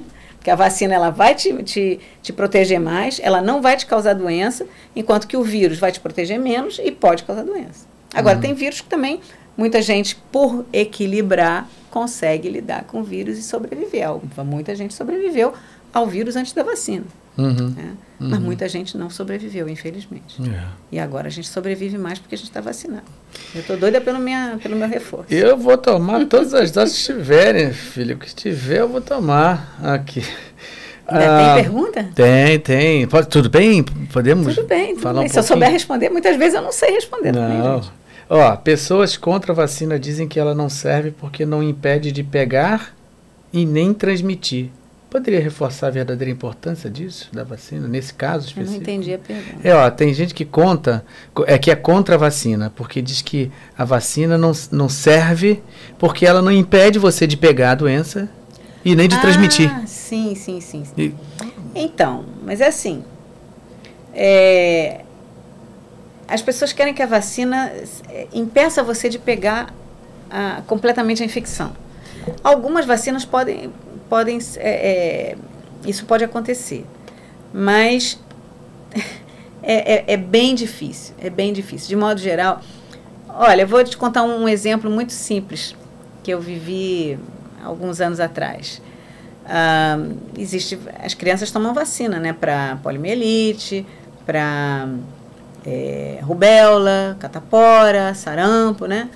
É, e meus filhos estavam vacinados, eu não achei que minha, que, que minha filha pudesse ter catapora porque ela estava vacinada, bem vacinada. Um belo dia ela apareceu lá com uma febre estranha, três pintinhas, e eu não achava que era catapora. Mas era catapora. E ela tinha sido três doses de vacina. Então, ela especificamente foi contaminada com o vírus da catapora e respondeu muito bem. Porque ela não teve aquela cataporona enorme. Sim. Teve três bolinhas. Tão difícil que eu tive que ir num especialista para me dizer. Que era? Que era. Que eu achava, eu achava que era uma urticária, que era alguma outra coisa que estava dando aquela febre nela. E não era. Era catapora. Então, assim, muitas vacinas, o, o principal da vacina é ela, ela educar o teu sistema imunológico a ver aquele organismo e a reagir rápido contra ele. Essa é a função da vacina. Entendeu? Então, não tem por que você não tomar a vacina. Uhum. Em qualquer situação você vai estar melhor protegido que não. Agora, a vacina é totalmente esterilizante? Impede? Pode ser que se a gente desenvolver vacinas que impeçam o vírus de entrar pelos nariz. Então, assim, a próxima, a próxima geração de vacina para a Covid vai ser um, um, um inalante nasal. Uhum. Que, que, a gente, que o nosso, a nossa mucosa aqui do nariz vai estar. do nariz da boca vai impedir que, que o vírus entre. Quanto mais alto impedir o vírus de entrar, quanto mais melhor, porque atualmente a vacina está nos protegendo de ter problema pulmonar. As pessoas tinham fibrose pulmonar e morriam de falta de ar. Né? Agora não, agora conseguem. É, é, é, os, quando tem sintomas, são sintomas leves. Né? Ótimo. Claro. Ótimo. Por isso você não vai tomar vacina? Ah. Porque ela não impede completamente? Não. Agora, pode transmitir? Pode, porque se o vírus ainda está em você, você deve se isolar. Pra, pra, se você está positivo, enquanto você estiver positivo, aquele exame lá do, do cotonete, né? Nossa, eu é, faço isso direto, porque eu, na TV fiz, Globo a gente faz isso é, três vezes por então, semana. Enquanto você, se você estiver positivo, você está transmitindo. E aí você tem que se. A, a melhor maneira é se isolar, desde sempre, se isolar para não transmitir para outra pessoa. Entendeu? Que aí você protege a outra pessoa. Você não, você está protegido ou pelo teu próprio sistema imune, você já conseguiu resolver, ou pela, ou pela vacina. Não tem outro jeito. Muito bem respondido. Sempre que vejo a junção ciência e vice-versa, ciência e vice-versa, sempre me vem de volta. Nossa, se eu não consegui entender, peraí. Sempre que vejo a junção arte e ciência e vice-versa, sempre me vem de volta para o futuro. Ah, De Volta para ah, o Futuro. De Volta para o Futuro. Esse é um filme clássico, né? É. De Volta para o Futuro. É uma trilogia ou uma tetralogia? Não sei. Acho que são que quatro, cinco? São, são cinco? Não, Caramba, não me lembro mais me lembro. São, são é, muitos, também né? não. Mas é, é, essa ideia de, de voltar no tempo, de, de acelerar o tempo, é uma, é uma coisa da ficção científica.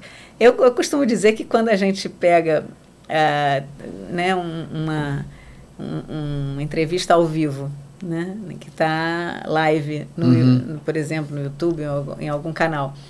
E você chega atrasado e você volta e vê do início, você está voltando no tempo. Está voltando no tempo. O negócio está acontecendo, mas você está vendo é 20 minutos antes. Então, eu acho que a gente já tem, já chegou aqui. Não, algum... tem a máquina do tempo. Eu acho que a gente tem uma pequena máquina do tempo, é. porque a gente consegue ver uma aula que já foi dada. Antigamente não podia. É. Né? A gente consegue ver um concerto que que foi realizado num, ao vivo em determinado local. A gente tem uma certa máquina do tempo com, com, as, com os nossos instrumentos de comunicação, né? mas acho que é o máximo que a gente já chegou é. até agora.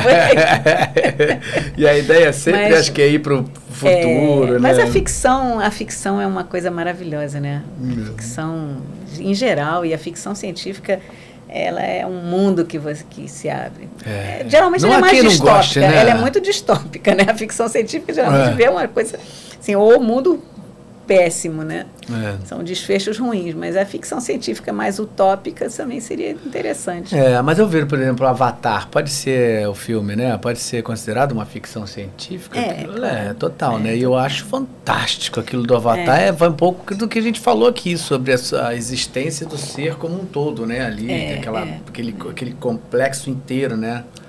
É, eu acho que a gente tem uma, uma sessão lá no Instituto, vou falar um pouco dela, da arte e ciência. Né? Todo ano tem uma, uma um, um evento em que a gente chama cientistas e artistas para discutir ficção científica, que é muito interessante. É, na pandemia, isso cresceu muito porque foi colocado no. As, as, as falas e as, as discussões foram todas transmitidas, né? Então estão gravadas e estão disponíveis no canal.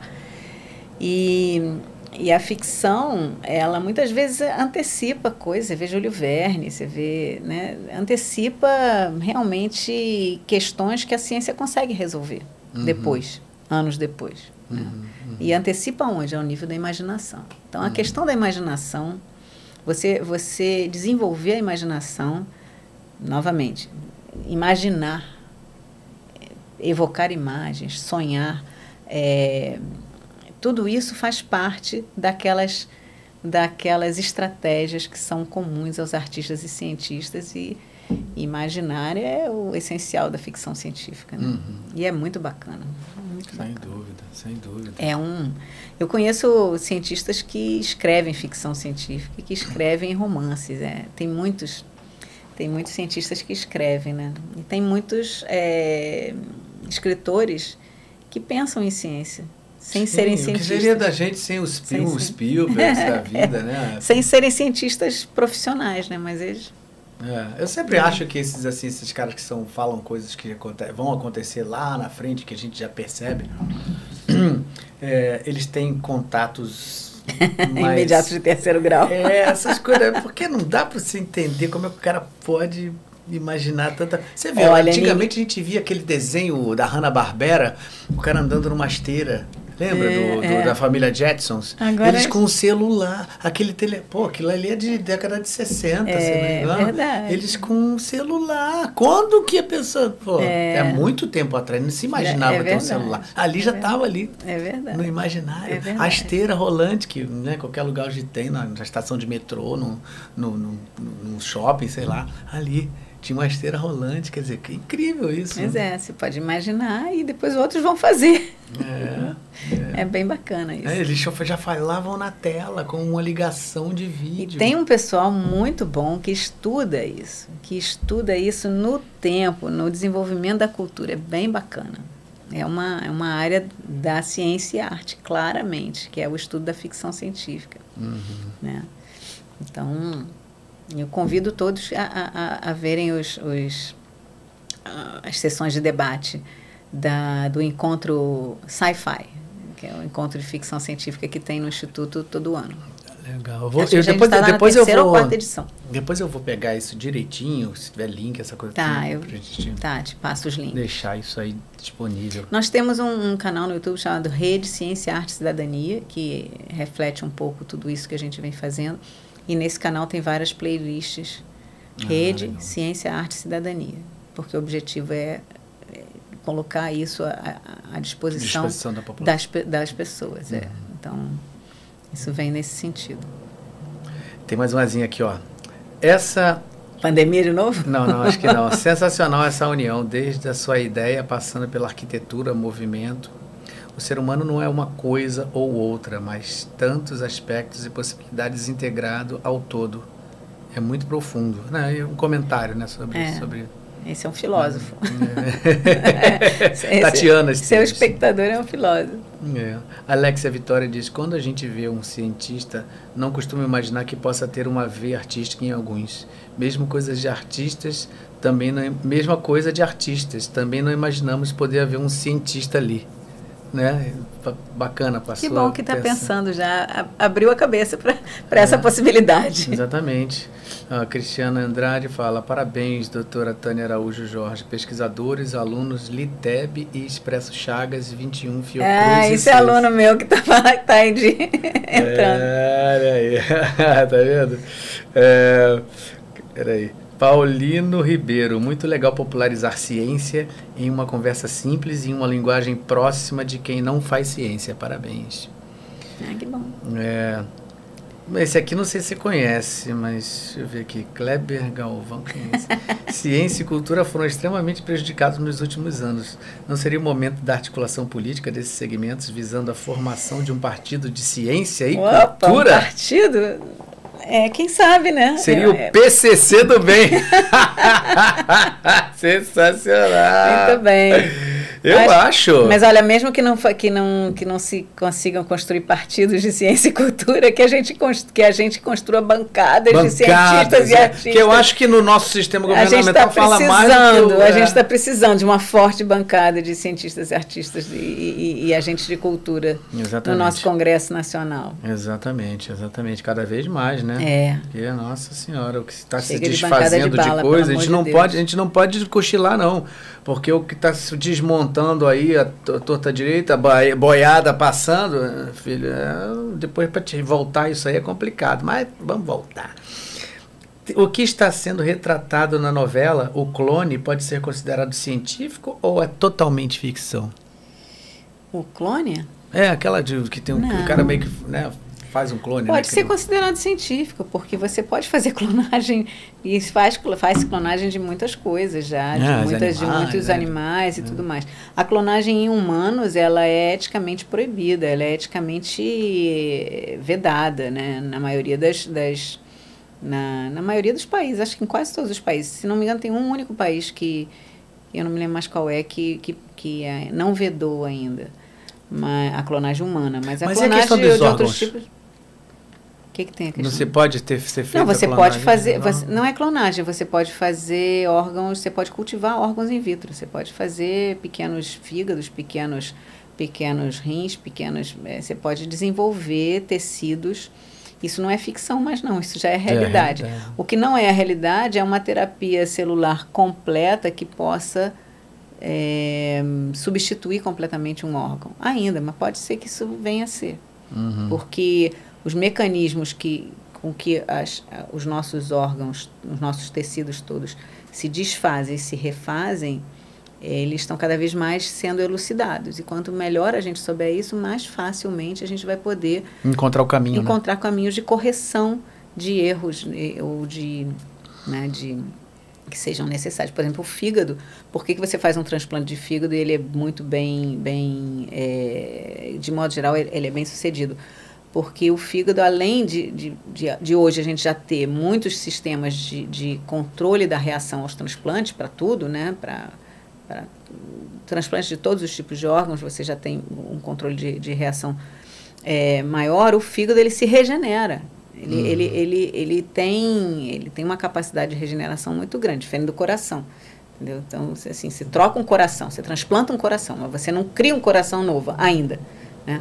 Mas não é impossível. Não, não tá, porque você consegue fazer é, por diferenciação celular, a partir de uma célula muito básica, muito indiferenciada, você consegue fazer com que ela se diferencie em. Por que, que uma única célula vira tantas células diferentes no corpo humano? É porque existem respostas diferentes que aquela célula dá a diferentes estímulos. Então, sabendo o estímulo certo, você pode diferenciar ela para cabelo, ou pode diferenciar ela para osso, ou pode diferenciar ela para neurônio, ou pode diferenciar ela para célula cardíaca. Então, sabendo como é que as células se diferenciam e, e, e como é que isso é, é modulado, controlado e, e, regular, regulado, em tese você vai poder fazer é, terapia celular de uma forma mais, mais, é, mais factível, né? Por uhum. enquanto ela ainda é experimental, você não tem grandes, grandes, é, grandes, você não tem tratamentos de terapia celular, mas é, é, é porque está na fase experimental. Mas eu acredito que, elas, que isso vai vingar para uma fase clínica com alguma brevidade. Nossa, vai ser uma virada impressionante. Vai, pra, você pra, vai poder regenerar, né? regenerar músculo, regenerar nervo, regenerar uma opção de coisa, né? Eu vi uma coisa que já se faz em imprimir, né? Assim, né? Impressoras, né? Que já imprimem coisas, né? Ossos, Sim, você, imprime, você, você imprime tecido, assim. você imprime... É, você imprime remédios, você imprime moléculas, você é, isso é um mundo. Aí também não sou a pessoa indicada para falar sobre isso. Uhum. Mas não está mais só no plano da ficção, não. É.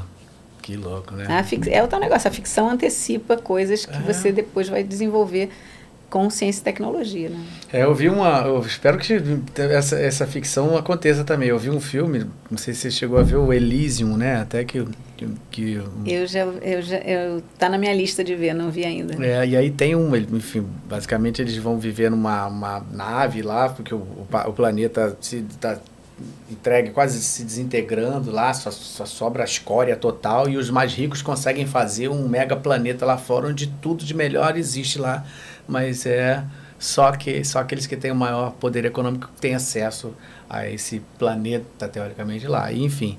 E aí o, o, Wagner Moura né que faz faz até um personagem maravilhoso nesse filme. E aí você quando chega nesse planeta lá todas as casas têm um tipo de scanner. Você fica doente você deita naquele scanner aquele, aquele scanner passa e pronto acaba com qualquer coisa qualquer mal que você possa ter no seu corpo. E aí, uma das coisas é uma mulher que quer levar o filho, e aí ela contrata um traficante de pessoas, que é o Wagner Moura, que entra numa nave e consegue entrar e já, entrar com essa pessoa lá dentro tá para entrar e, e entrar no, no scanner. Ih, eu contei o filme. Mas enfim, é porque falo para falar sobre. Deu tem spoiler. muito mais coisa do que isso. Mas assim, é uma máquina incrível isso, né? Pensou? Você deitar no scanner e pronto, acabou com câncer, com você sabe, sei lá o que que você tiver. Será que a gente chega a isso? Vamos ver, né? Vamos Nossa, ver. Isso aí vai ser incrível. Vamos ver. Bom, é isso. Talvez sua filha. Ah, não, peraí. Né? É, é exatamente, né?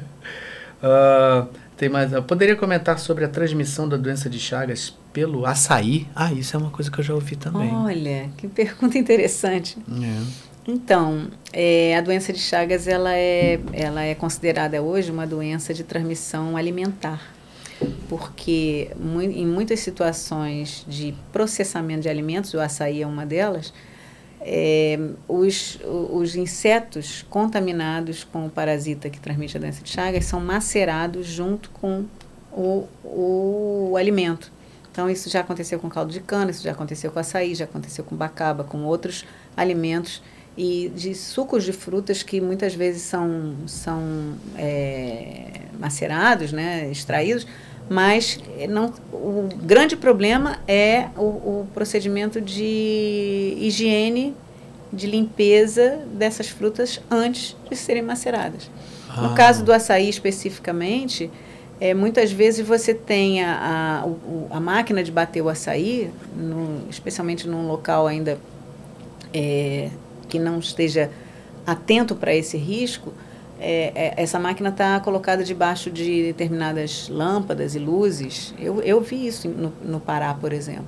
Você tinha a, a máquina de bater açaí debaixo de um, de um lampião. E o lampião atrai Ah, o inseto. isso. E o inseto cai na máquina. Se você não limpar a máquina antes, o inseto fica ali, você bota açaí dentro, bate tudo junto e faz uma, uma sopa, de uma, né? um, faz um, um suco de Ah, açaí é. contaminado. Na realidade, você está contaminando artificialmente o suco com um inseto contaminado. Que foi macerado junto que ali. foi macerado junto, entendeu? O açaí em si não, não cria tripanosoma, não dá tripanosoma, não dá o parasita.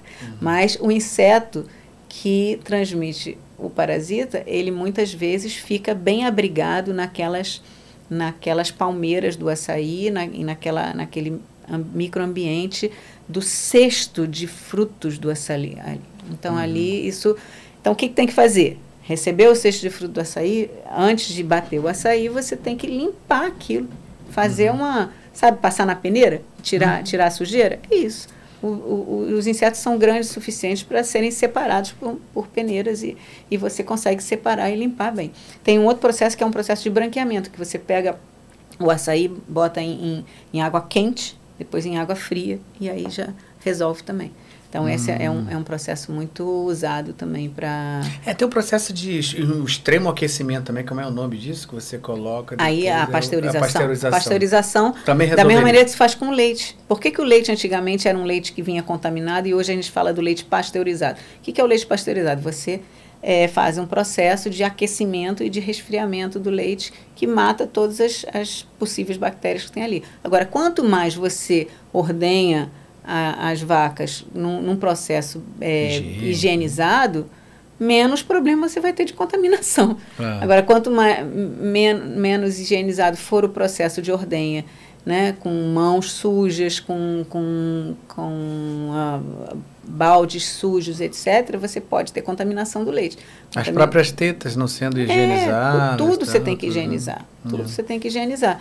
Então, é, são, é, faz parte das boas práticas de é, produção e fabricação alimentar você ter uma, um sistema de produção De que- base, né? Não de pode base, de depois. tudo, de tudo, é. Agora, se tiver contaminado, se fazendo a pasteurização, você, o que que faz? Você Corta elimina, corta, porque o, o, o, o, o, o protozoário da, da doença de Chagas é um parasita vivo. Então, você matando aquele parasita, ele não vai entrar na célula depois. Diferente Hum, do vírus, entendeu? Ele não vai entrar vivo na célula. Você vai matar ele por calor e não tem... Ele está morto. tá? Ele não vai causar doença. Você vai ingerir e não vai te dar nada. No máximo, você vai fazer uma vacina natural. É. entendeu? No máximo. Então, porque ele, ele morto não vai causar doença.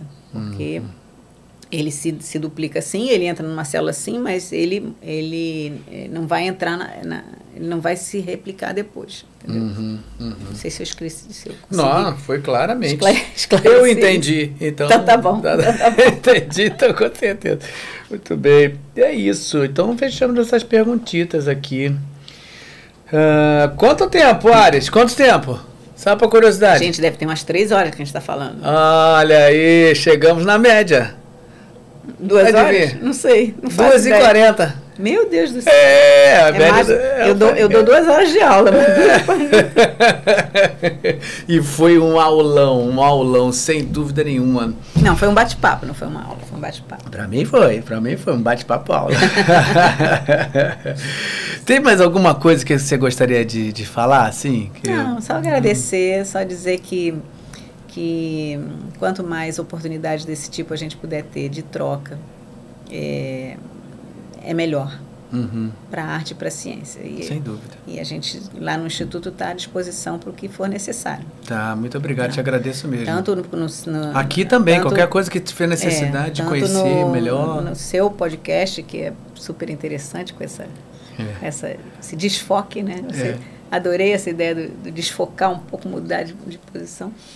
Quanto é, outros que você acha que interesse de, de, de fazer essa, essa, troca, esse intercâmbio, essa, essa inter, interação uhum. né, entre artista e cientista.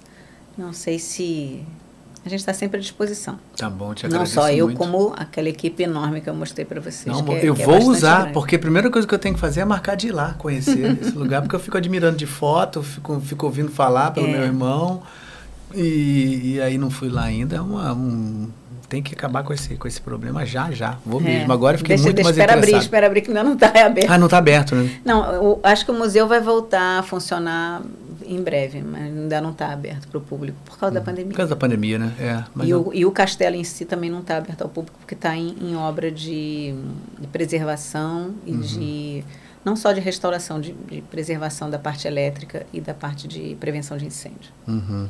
Ah, Mas ótimo. assim que tiver aberto, ele é um patrimônio público, aberto ao público. Uhum. Geralmente pode visitar no sábado, além do, dos dias de semana. Uhum. Ah, tem uma visitação, certeza. tem visita guiada, é bem bacana. Né? Então, que o público tome, tome posse do seu patrimônio público. Ele é um patrimônio público uhum. histórico, uhum. tombado pelo IFAM. Muito legal, muito legal. Eu vou com certeza. E cuidado com carinho por todos nós. É, isso aí não tenho dúvida, não tenho dúvida. A gente vê, como eu falei, vê no, no, no, no olhar, no brilho do olhar. Quando que bom, sobre. que bom. Legal. Novamente, muito obrigado. Ah, eu estou feliz de ter estado aqui com você. Eu também. Agradeço muito a sua generosidade, a sua curiosidade nisso tudo. E uhum. agradeço a esses esses ouvintes todos que ficaram, que ficaram conosco. Eu que agradeço, então, agradeço obrigada. muito mesmo. Também, gente. Então, quem está por aqui ainda, não esqueça, quem ainda não se inscreveu no nosso canal, se inscreva. É muito importante esse compartilhamento uh, para que esse, esse produto chegue cada vez a mais pessoas, entendeu? Então, a gente pede realmente que, assim, a única coisa que eu quero cada vez mais é que mais pessoas possam ter contato com esse tipo de assunto, com essa conversa, que eu acho que é muito importante. Às vezes a gente conhece um pouco da gente, não conhece do outro, e, e essa troca de ideias aqui eu acho que sempre muito, muito engrandecedora, assim, pelo menos eu, eu imagino assim. Então eu gostaria muito, eu, de verdade, eu quero que muita gente, cada vez mais pessoas possam assistir, possam ver isso, dialogar com isso, ter novas ideias e, e mandar perguntas né? Acho que essa troca de ideias que a gente tem na rede social, tem que só, só a rede social permite hoje em dia tanto essa possibilidade rápida de troca, a gente precisa muito da ajuda do compartilhamento de todo mundo. Então, quem puder ajudar, fala para todo mundo, para a gente aumentar cada vez mais essa, essa cadeia aqui de pessoas, tá bom? Beijo para vocês, boa noite, novamente obrigado e até o próximo episódio do Esfoque. Beijo grande.